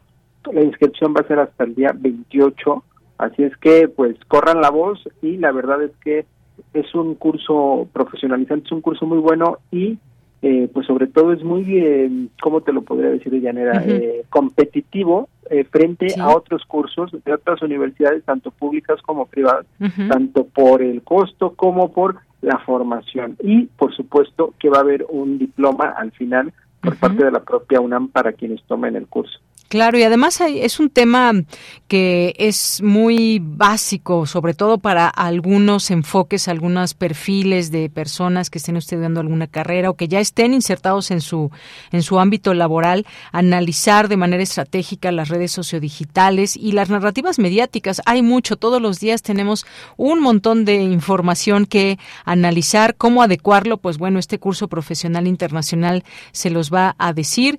Pues nada, muchas gracias. Eh, Julián, que estás aquí con nosotros y que nos puedes platicar de ello, hacer esta invitación que además dejamos ya en nuestras redes sociales. ¿Algo más que nos quieras comentar? Pues sobre todo el agradecimiento y eh, la página es pues UNAM, es p u e d j mx y ahí, ahí van a encontrarse con el con el cartel, eh, con la página de este curso y ahí se pueden eh, registrar. Y pues nada, como siempre para mí es un honor estar aquí en Prisma RU de Llanera. Bien, pues para nosotros también, doctor Julián Atilano, muchas gracias y buenas tardes. Saludos, hasta la próxima. Hasta luego. Bien, pues el doctor Julián Atilano es investigador del Programa Universitario de Estudios sobre Democracia, Justicia y Sociedad del PUEX de la UNAM y en Tlatelolco Lab. También es analista político y nos tiene pues con todos estos datos de los que ustedes pueden ser eh, pues encontrar estos análisis, ser parte de este curso que puede servir. Y como digo, pues hoy las redes sociodigitales nos abren puertas, pero nos abren también eh, estas oportunidades laborales para cómo concentrar, cómo saber de esta información eh, cuando sobre todo está hay que analizar un montón de, información que deviene de estas redes sociodigitales para temas políticos, por ejemplo, para temas también eh, de temas que se vuelven que se vuelven hashtags, que se vuelven muy importantes dentro de los distintos análisis que pueda haber, porque en las redes sociales se habla no solamente de política, se habla de todo y hay muchísimos seguidores en estas redes. Así que, pues bueno, esto es parte de lo que tendremos en este curso que ya nos invitó el doctor Julián Atilano. Nos vamos ahora a la información. Inauguran la cátedra eh, Secretaría de Hacienda y Crédito Público, la economía mexicana ante los retos globales del 2023. Y la información es con Cristina Godínez. Adelante. Hola, ¿qué tal, Deyanira? Un saludo para ti y para el auditorio de Prisma RU. El rector Enrique Graue inauguró esta cátedra de la Facultad de Economía que en su primera sesión contó con la participación del secretario de Hacienda, Rogelio Ramírez de la O.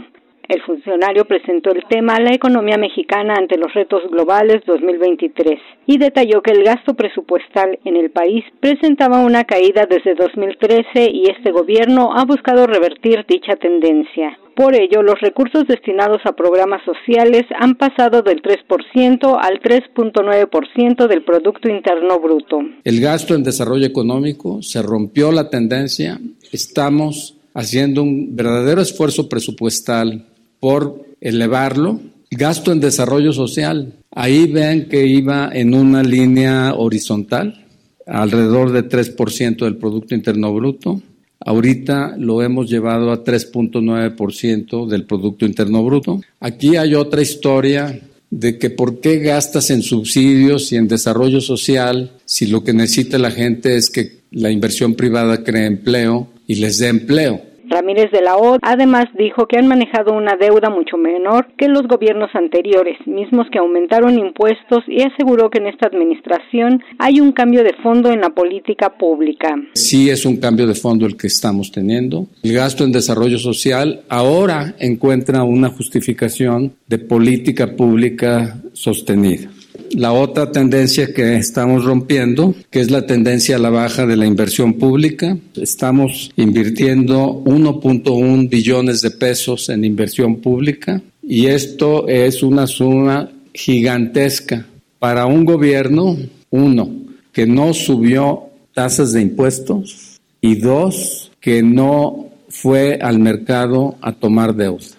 Por su parte, Eduardo Vega López, director de la Facultad de Economía, dio la bienvenida a la cátedra y dijo que el objetivo es complementar la formación profesional de las y los economistas. Esta cátedra de origen fue diseñada, acordada y puesta en vigor entre la Secretaría de Hacienda y Crédito Público y nuestra facultad para beneficio directo de ustedes. Queremos que nuestras y nuestros estudiantes economistas en formación conozcan el ciclo presupuestario completo, cuáles son los diagnósticos macroeconómicos, cuáles son los riesgos y oportunidades globales que enfrenta el país, cuáles son los desafíos internos, estructurales, regionales, industriales, agropecuarios, de servicios, de logística, de financiamiento. Deyanira, este es mi reporte. Buenas tardes. Gracias, Cristina. Muy buenas tardes. Y nos vamos ahora con la información internacional a través de Radio Francia. Relatamos al mundo. Relatamos al mundo.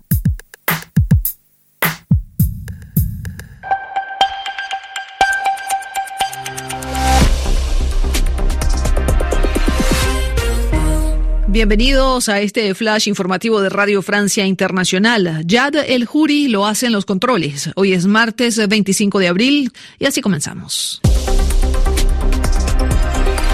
Andreina Flores. I'm running for re-election because I know America. Es la voz del presidente Joe Biden anunciando su candidatura a la reelección de cara a los comicios de 2024. En un video difundido en sus redes sociales, el mandatario hace un llamado a los norteamericanos a ayudarle a terminar el trabajo. Biden tiene actualmente 80 años y en el momento de las elecciones tendrá 82. El Partido Republicano le acusa de estar desconectado de la realidad. En México, unos 3.000 migrantes marchan desde Tapachula, cerca de la frontera con Guatemala, para intentar llegar a Estados Unidos. Una caminata que desafía al gobierno de López Obrador, pues pretende cruzar todo México y llegar hasta la capital, celebrando y retando a las autoridades a que los detengan. Colombia arranca hoy la conferencia internacional sobre Venezuela, que reúne a 20 países con el propósito de facilitar la reanudación del diálogo entre el gobierno de Nicolás Maduro y la oposición. Horas antes de iniciar esta reunión, el líder opositor Juan Guaidó fue expulsado de Colombia. El presidente Gustavo Petro reaccionó diciendo que Guaidó pudo haber pedido asilo, pero no lo hizo. En Sudán comenzó hoy una tregua de 72 horas luego de 10 días de intensos combates entre el ejército sudanés y el grupo paramilitar Fuerzas de Apoyo Rápido, que ya han causado más de 400 muertos y casi 3.500 heridos. Las evacuaciones de extranjeros se aceleran con esta tregua. En Irán, dos actrices importantes fueron acusadas por la policía de violar el código de vestimenta femenino al publicar fotos donde se muestran sin velo en lugares públicos. Si son procesadas judicialmente, las actrices Katayun Riahi y Pantea Bahram podrían enfrentar multas o penas de prisión.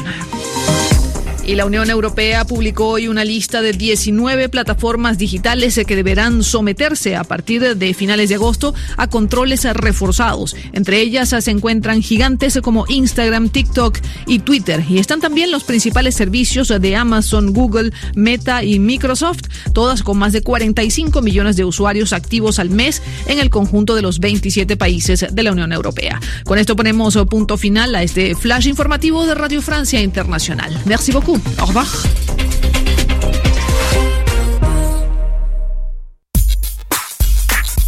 Prisma RU. Relatamos al mundo.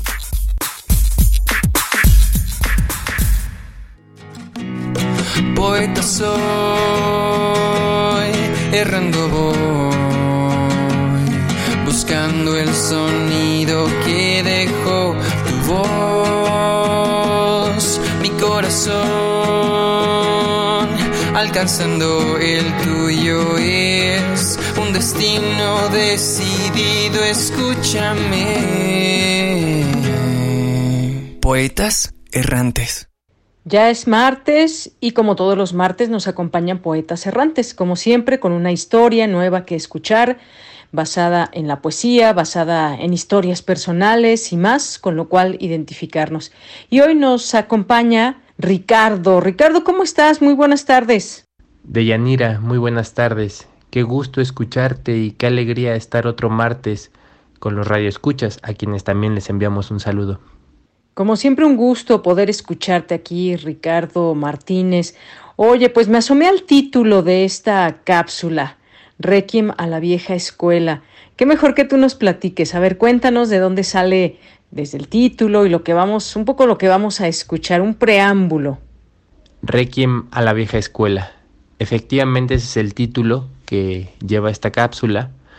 Y el título ya nos da una pista, o mejor dicho, dos, acerca de lo que vamos a escuchar.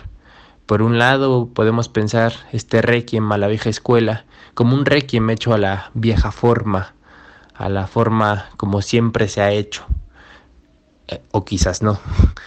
Pero también podemos pensarlo como un requiem dedicado a esas viejas escuelas, esas escuelas que antes todo mundo conocía, esas escuelas que probablemente nuestros radioescuchas hayan visitado, pero con el paso del tiempo y con los cambios que ha habido, pues quizás ya las escuelas contemporáneas no se adecuen tanto a esta a esta escuela a la que vamos a visitar el día de hoy, a esta aventura escolar, diría yo, a la que los estamos invitando.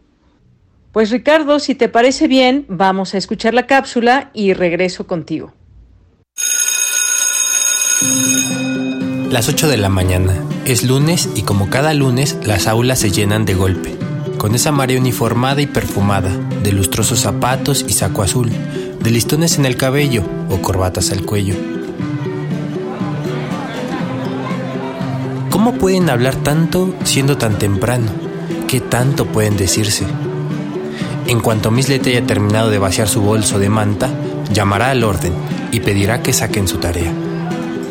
Los rezagados aprovechan que Miss Letty tiene que contestar un par de mensajes en el celular antes de comenzar. Corren a sentarse, se sientan. Muy bien. Eh, silencio. Eh, Juanito, borra el pizarrón, por favor. Uf, justo a tiempo. Buenos días, eh, vamos a comenzar. Saquen su tarea, eh, eh, shh, que voy a pasar a revisar. Chin, la tarea. Susana, oye, pásame la tarea. No, Carlos, siempre es lo mismo contigo. Ándale, no seas así. Te prometo que es la última, última vez. Ya te dije que no. Mira, Susana, si no me la pasas, le voy a decir a todos que te gusta Hugo. Ahora menos. A mí no me vas a chantajear. Chicos. 23, 24, 25, 26. Falta uno. Ahí está, 27. Miss, ¿puedo pasar? Con retardo, ya sabes. Ricardo siempre llega tarde, como Leti cuando era niña y acudía a este mismo salón de clases. Nunca sé por qué llegan tarde los niños que llegan tarde, pero sospecho que es culpa de los papás. ¿Que de qué Leti hablo? Pues de Miss Leti. Bueno, hace 45 años solo era Leti. ¿Que quién soy? El pizarrón verde, por supuesto. ¿Que por qué hablo? Me ofende que lo preguntes, y para acabar de una vez con todo este interrogatorio, has de saber que también escucho, veo y siento. Ya te he prestado mis ojos, ahora te presto mis oídos. Escucha. El gis. El borrador. La chicharra que marca la entrada, la salida y el recreo. Los estribillos de la maestra. No te levantes. Guarda en silencio. Vuelve a tu lugar. Y siento, siempre he sentido que en una escuela convergen para volver a disiparse esperanzas, errores, fracasos, pruebas, retos y nuevas esperanzas. Y aunque luego se nieguen a contarnos, porque aquí, dicen, es de rigor, puedo decirles que a algunos, es decir, no a todos, ni siquiera a la mayoría, sino a los menos, les gusta la poesía. Para ellos, y antes de que me tiren a la basura en estas vacaciones y mi lugar sea ocupado por un brillante pizarrón blanco, que será para los niños venideros el único que sus mentes puedan imaginar, para ellos, los menos, ABC, de Wisława Szymborska. Ya nunca sabré qué pensaba de mí A, si B llegó a perdonarme de verdad. ¿Por qué C fingía que no pasaba nada? ¿Qué papel jugó D en el silencio de E? ¿Qué esperaba F si es que algo esperaba? ¿Qué fingía G a pesar de estar segura? ¿Qué quería ocultar H? ¿Qué quería añadir I? Si el hecho de que yo estuviera a su lado tuvo alguna importancia para J, para K y para el resto del abecedario.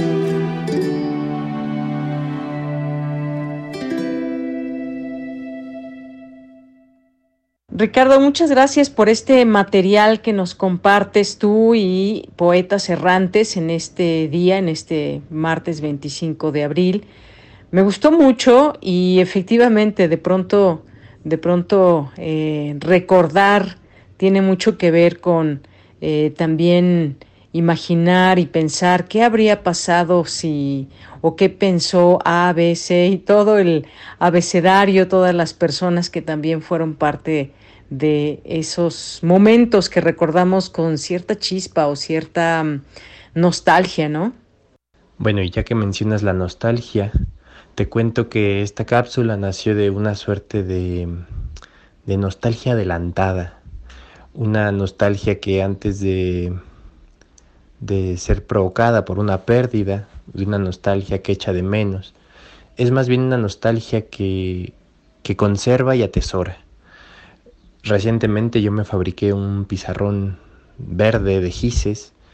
Eh, y, bueno, decir algo, o sea, yo al inicio mencionaba eh, que quizás no encajaba la visión de escuela que presentábamos con las más contemporáneas, pero al menos en la Facultad de Ciencias, por ejemplo, todavía hay por todos lados pizarrones verdes de gises. Em, no sé, no me imagino haciendo matemáticas en, en, un pizarrón blanco, en un brillante pizarrón blanco, no, no me imagino. Y aunque a veces ocupo el iPad o también está siempre el papel, que es otro clásico, siento que hay cosas que se dan mejor en el pizarrón verde, entre ellas las matemáticas, ¿no? Bueno, entonces me fabriqué este pizarrón verde eh, y, y, ahí lo tengo y es muy vigente y, y ahí lo seguiré teniendo. Entonces, digo yo que esta cápsula a lo mejor nació de una suerte de, nostalgia adelantada que, evitó la pérdida y más bien se puso a conservar y atesorar, en este caso, el, el legado de los pizarrones verdes. Oye, pues muchas gracias, gracias como siempre a ti y a todo el equipo de poetas errantes que están aquí presentes, que ya llevamos muchas historias que nos cuentan, que nos permiten, nos permiten escuchar y nos permiten también ser parte de este equipo, digamos, a la escucha. Muchas gracias, Ricardo Martínez, gracias por estar aquí, como siempre un gusto y te mando un gran abrazo. Gracias a ti, Della, gracias también a todo el equipo de Prisma y a los poetas errantes que, que siempre están, estamos al pie del cañón. Un abrazo y un saludo para todos. Continuamos. Esta es una producción de Poetas Errantes, unidos con la poesía y el corazón. Algo en ti me es muy familiar.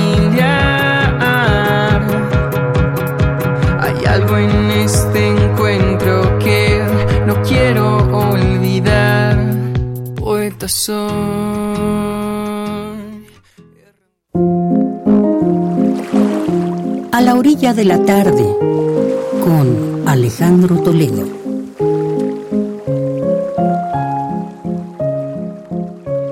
Es martes en A la orilla de la tarde con Alejandro Toledo, que ya nos acompaña en este día martes. ¿Qué tal Alejandro Toledo? Muy buenas tardes. Buenas tardes, Yanira. ¿Qué tal? ¿Cómo estás? Alejandro, nos vas a platicar hoy eh, del rescate de estas cartas encontradas de 1966 a 1974, correspondencia entre Rosario Castellanos y Raúl Ortiz y Ortiz, a quien ella solía llamar mi querido licenciado. Una amistad además que nace en Ciudad Universitaria. Cuéntanos, por favor, Alejandro.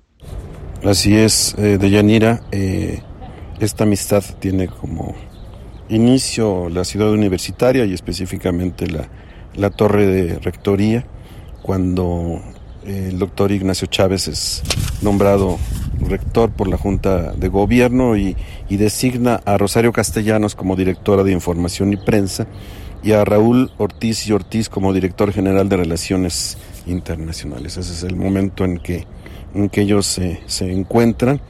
Dice Raúl Ortiz y Ortiz en el prólogo que desde, entonces, eh, cuando, cuando se vieron, eh, descubrimos que compartíamos una serie de afinidades, como nuestro amor por el teatro, el cine y la literatura en general, amén de los refinamientos de la cocina yucateca.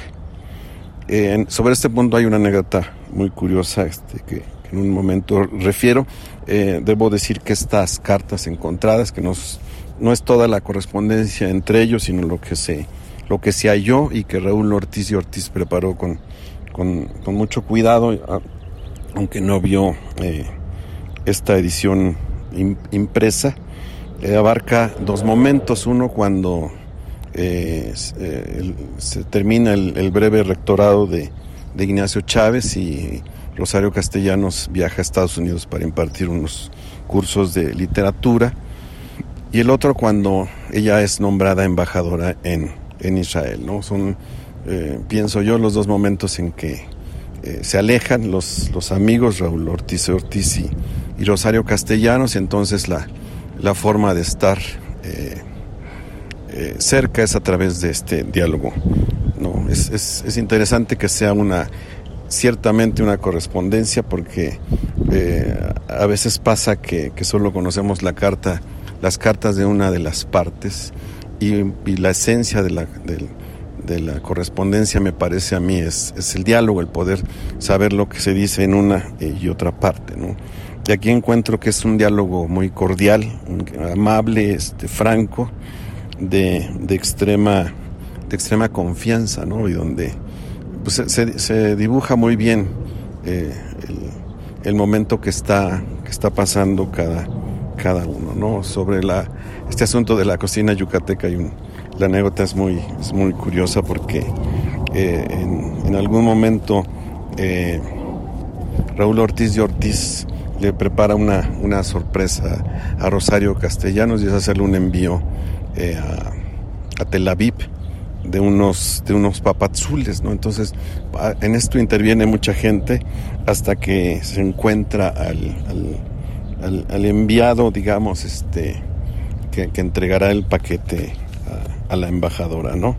Entonces hay una carta donde dice Rosario Castellano, dice, casi un mes de haberme devorado los, los deliciosos papazules que me enviaste y ni una palabra de gratitud. Estuve a punto de echarme a llorar del gusto en todos los sentidos, el gastronómico, el de la amistad, el de la nostalgia, de la tierra que nos vio nacer, etcétera, cuando los recibí. Y lo dice, eh, eh, qué puntada tan buena fue la de los papazules, dice, cuando pienso en ti, en tu gente hasta me reconcilio con México. de veras, mano, aguantas cantidad y yo no tengo de ti sino obras completas que dedicarte, porque no he recibido más que puros favores tuyos, ¿no? Otra historia que, que, yo veo en, estas cartas es un poco la, la, situación anímica en que se encontraba Rosario Castellanos en, en este momento. Eh, ella, para ella un periodo de transición, eh, había sido un poco etiquetada como una escritora regionalista, indigenista. El, la escritura de una novela que se llama Rito de Iniciación la, muestra ya como en otros carriles.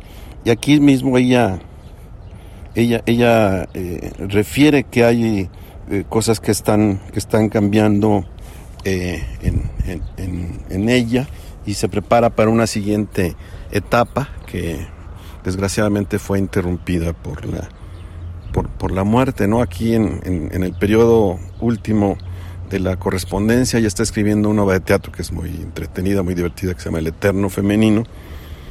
Y, este, y se está preparando para, para nuevas aventuras literarias. Dice, por ejemplo, en una de las cartas, Irse le da a uno la ilusión de que sale del círculo vicioso y de que uno deja de estar girando en torno de las mismas cosas de costumbre y que uno se renueva y cambia y se convierte en algo distinto y tal, y tal vez hasta mejor. Entonces el, asomo a estas cartas encontradas nos, nos cuenta por un lado la historia de esta amistad entre Raúl Ortiz y Ortiz y Rosario Castellanos y, nos eh, da algunas señas de lo que de lo que pudo haber sido, digamos, la obra posterior de, Rosario Castellanos en caso de que no hubiera ocurrido aquel, aquel, terrible, aquel terrible accidente en su casa en, en, Tel Aviv, ¿no? Y nos hace escucharla de, de este modo alegre, franco, muy, eh, en un español muy, muy mexicano, con, de, pronto ciertas expresiones como coloquiales, bromeando este, con el cuate, digamos, con, con el amigo y este y nos acerca mucho a ella y a, su inteligencia y a, y a, su y a su humor no creo que es realmente es un es un tomo que tardó mucho en, editarse que tuvo una preparación larga este y que ahora eh, está en circulación en la colección Tesontle del Fondo de Cultura Económica. Alejandro, siempre un gusto poder escucharte, que nos narres estas historias que hay también como parte de estos textos, detrás de las lecturas muchas veces. Gracias, buenas tardes y te escuchamos en 15 días. Sí, gracias a ti, Yanira, nos escuchamos en, en 15 días. Continuamos. Vamos ahora con Margarita Castillo.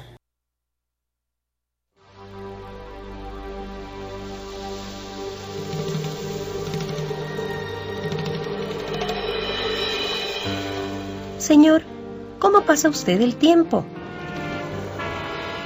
No, muchacha. El tiempo ahí está. El que pasa es uno.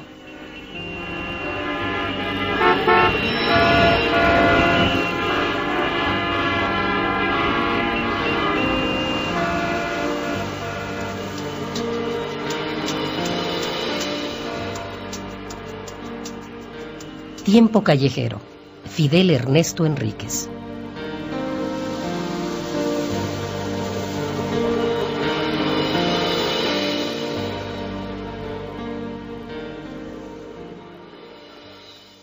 Gracias a Margarita Castillo y nos vamos ahora con Cultura. Ya está lista Tamara Quirós. Cultura RU. Deyanira, es un gusto saludar a las y los que siguen nuestra transmisión a través de las frecuencias de Radio UNAM. Nos acercamos a la recta final del programa con información importante que se gesta en la máxima casa de estudios y es que en reconocimiento a la trayectoria y aportaciones de Ana Ofelia Murguía al quehacer artístico de nuestro país, la Universidad Nacional Autónoma de México y la Coordinación de Difusión Cultural a través de la Cátedra Extraordinaria Igman Bergman en Cine y Teatro entregarán la medalla Cátedra Igman Bergman 2022 a esta actriz que ha dejado una huella indeleble en el cine, el teatro, la radio y la televisión. Ana Ofelia Murguía es egresada de la Escuela Nacional de Teatro del Instituto Nacional de Bellas Artes y también ha trabajado con cineastas claves de la filmografía nacional. Y para contarnos todos los detalles del homenaje y la entrega de esta medalla, nos enlazamos con Mariana Gándara. Ella es coordinadora de la cátedra Igmar Bergman en cine y teatro de la UNAM. Mariana, eh, siempre es un gusto recibirte en estos micrófonos. Eh, la ceremonia se realizará mañana. Platícanos un poco del contexto de la entrega de esta medalla y la importancia de este galardón. Por supuesto, Tamara. Eh, la medalla cátedra Ingmar Bergman es una medalla que otorgamos a las personas que han sabido sortear las fronteras entre el cine y el teatro y que en ambas disciplinas han dejado huella en nuestro país. Esta es la séptima edición de la entrega de la medalla y nos da muchísimo gusto que en esta ocasión se la entreguemos a Nastoria Murguía, que sin duda pues es uno de los pilares de la actuación en México. Por supuesto. ¿Cómo es la selección de, de la entrega de la medalla, Mariana? ¿Cómo seleccionan a los galardonados? Pues como casi todo en nuestra universidad, la selección de las personas que resultan galardonadas es un proceso colegiado. Entonces, lo primero que sucede es que le pedimos a nuestro consejo académico, que está conformado no solo por representantes universitarios, sino también por personas destacadas, tanto de las artes escénicas como clínicas, que nos eh, pues propongan una lista de nombres que después revisamos con nuestro comité ejecutivo y ahí sí se trata de las personas titulares de las escuelas y de las direcciones que tienen que ver con las disciplinas de la cátedra Berman y entonces se hace una reunión muy bonita en donde pues definimos qué eh, persona será la que recibirá la medalla en cada año. Muy bien. Oye, platícanos de Ana Ofelia Murguía. Obviamente ya, ya nos mencionas, ¿no? Un pilar de la actuación, eh, trabajó en cine, en radio, en, en, el teatro, en la televisión. Platícanos un poco, pues, de su legado, de su trayectoria. Pues Ana Ofelia Murguía, de verdad que es una actriz, eh, a mí me parece que de las más importantes que ha tenido este país, sobre todo porque su trayectoria está muy ligada a no solo la, la historia de la actuación en México, sino la historia de todas las artes en donde ella se ha visto involucrada. Ella empieza a actuar desde los 22 años y eso implica que lleva para este momento pues ya siete décadas actuando. Y ese, ese trayecto ha implicado pues, por ejemplo, colaborar desde eh, sus principios con Cejizano. Ella hace un debut profesional en el Palacio de Bellas Artes eh, en una eh, claramente una muestra de lo que iba a ser el resto de su carrera, ¿no?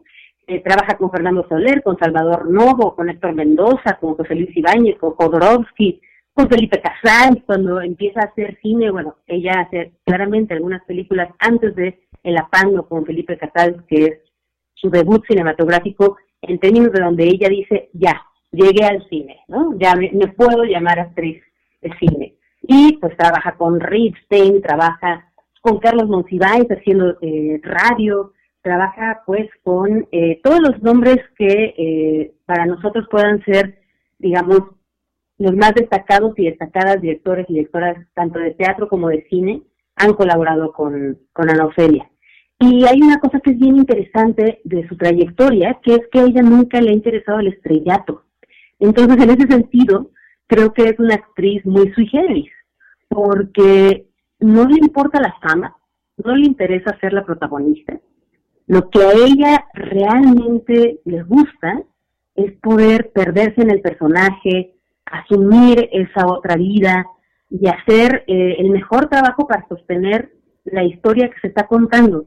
Entonces, en ese sentido es un poco extraño, ¿no? Pensar en una actriz sin ego, de alguna manera, ¿no? Sí, claro. Eh, y, y la verdad es que, pues, con esa generosidad, con ese talento, con esa seriedad con la que la maestra pues ha llevado tanto su, su carrera en las tablas como en las pantallas, como en la radio, como pues incluso también en la televisión, es que eh, de repente pues uno se da cuenta que, que ha estado en casi que todos los procesos más importantes de, de, todas estas disciplinas. Por supuesto. Oye, Mariana, y referente a, la cátedra, ya llevan varios años en, en, esta creación de espacios para el encuentro, para el diálogo, la reflexión, también para conocer la trayectoria de, de personas que han vaya, figuras fundamentales, ¿no? En, en diferentes ámbitos, sobre todo el teatro y el cine. Platícanos quién va a estar en esta, bueno, quiénes son también los invitados a esta ceremonia. Eh, tengo entendido que se va a transmitir a través del canal universitario, ¿no? A través de TV UNAM. Para la gente que escuche esta entrevista, pues también pueda unirse, conocer más eh, de, este galardón y sobre todo, pues también de la trayectoria de, de Ana, Ana Ofelia. Claro, bueno, pues lo primero es invitar a todas las personas del auditorio a que puedan sintonizar TV UNAM para ver justamente la ceremonia, que la verdad es que es una fiesta amorosa para celebrar que la maestra Ana Ofelia, pues no, no solo eh, ha sido una gran actriz, ha sido una amante de la vida, ¿no? Y queremos, bueno, estar a la altura un poco de, de ese gesto que ella ha tenido y celebrarla por todo lo alto. Entonces, vamos a tener, eh, por un lado, cápsulas que ha preparado el equipo de TEDUNAM, que nos ha ayudado a producir, en donde pues tanto directoras y directores que han trabajado con Ana Ofelia comparten algunas de sus experiencias, ¿no? Mariano Varo, Ricardo Ramírez Carnero, Carlos García Gras, Mitul Valdés, Raúl Quintanilla, eh, la maestra Aurora Cano, la directora de la Compañía Nacional de Teatro, va a compartir unas palabras para la maestra. También tenemos a compañeras y compañeros actrices, actores, ¿no? Ofelia Medina, Patricia Reyes Espíndola, Arturo Beristain, Úrsula Puneda, Julieta Gurrola y eh, la maestra María Rojo también va a estar presente para dar unas palabras a la maestra porque además se quieren muchísimo, fueron incluso eh, compañeras de, de, de, casa en la Universidad Veracruzana. Eh, para hablar un poco del el trabajo con Ana Ofelia en la radio, pues estará Germán Palomares Oviedo, por supuesto, locutor este, icónico de Radio UNAM, eh, Cintia García Leiva, para contarnos un poquito de lo que implicó el trabajo de poesía en voz alta, y también, por supuesto, pues reconocer que la maestra Cintia ha sido muy generosa con las generaciones más jóvenes. Entonces, Mario Espinosa, Jonas Weisberg, Manuel López Monroy, los directores de las escuelas de cine y de teatro de nuestra universidad podrán compartir un poquito, pues, ese eh, esa experiencia de eh, ver a jóvenes estudiantes que a lo mejor están haciendo su primer cortometraje, acercarse a una actriz del tamaño de Anocelia y que la respuesta siempre sea muy cálido, sí, claro, le entro, ¿no? Entonces, un poco hablarnos de eso y también eh, tenemos a algunos estudiantes que harán eh, intervenciones más desde el lugar pues que les toca en términos de decir, ok, yo estoy empezando una carrera en la actuación y llevas siete décadas en esto, ¿qué consejo me puedes dar, no?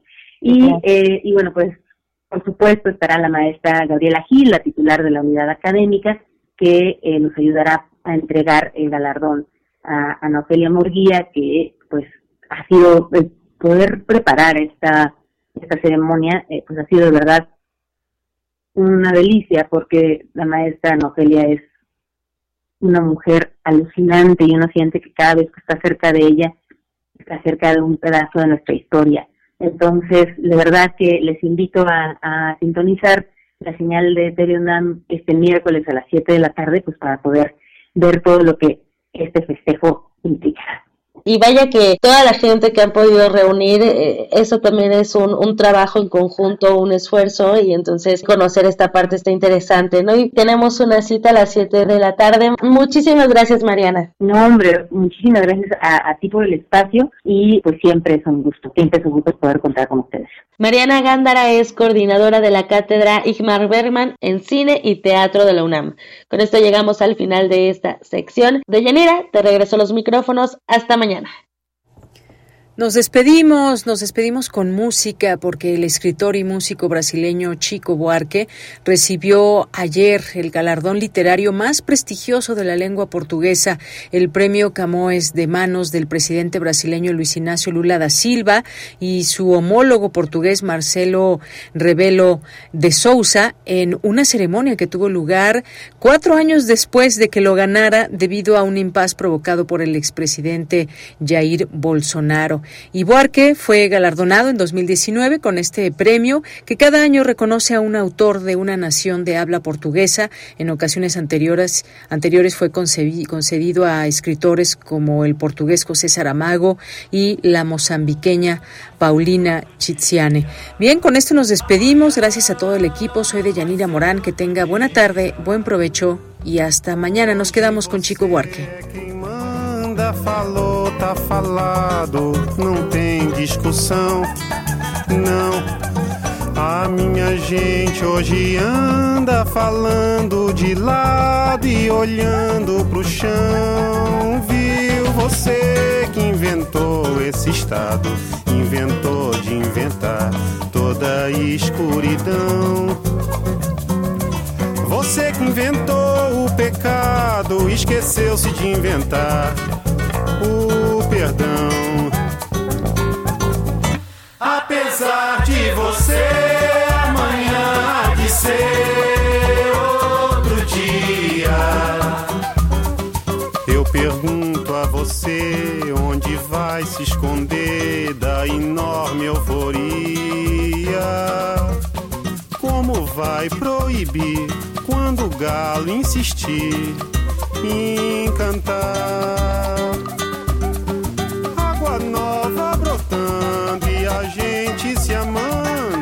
Sem parar.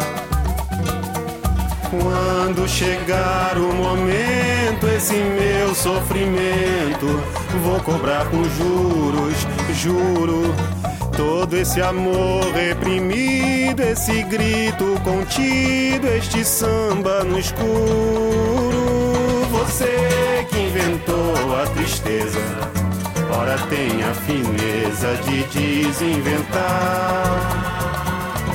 Você vai pagar e é dobrado cada lágrima rolada nesse meu penar.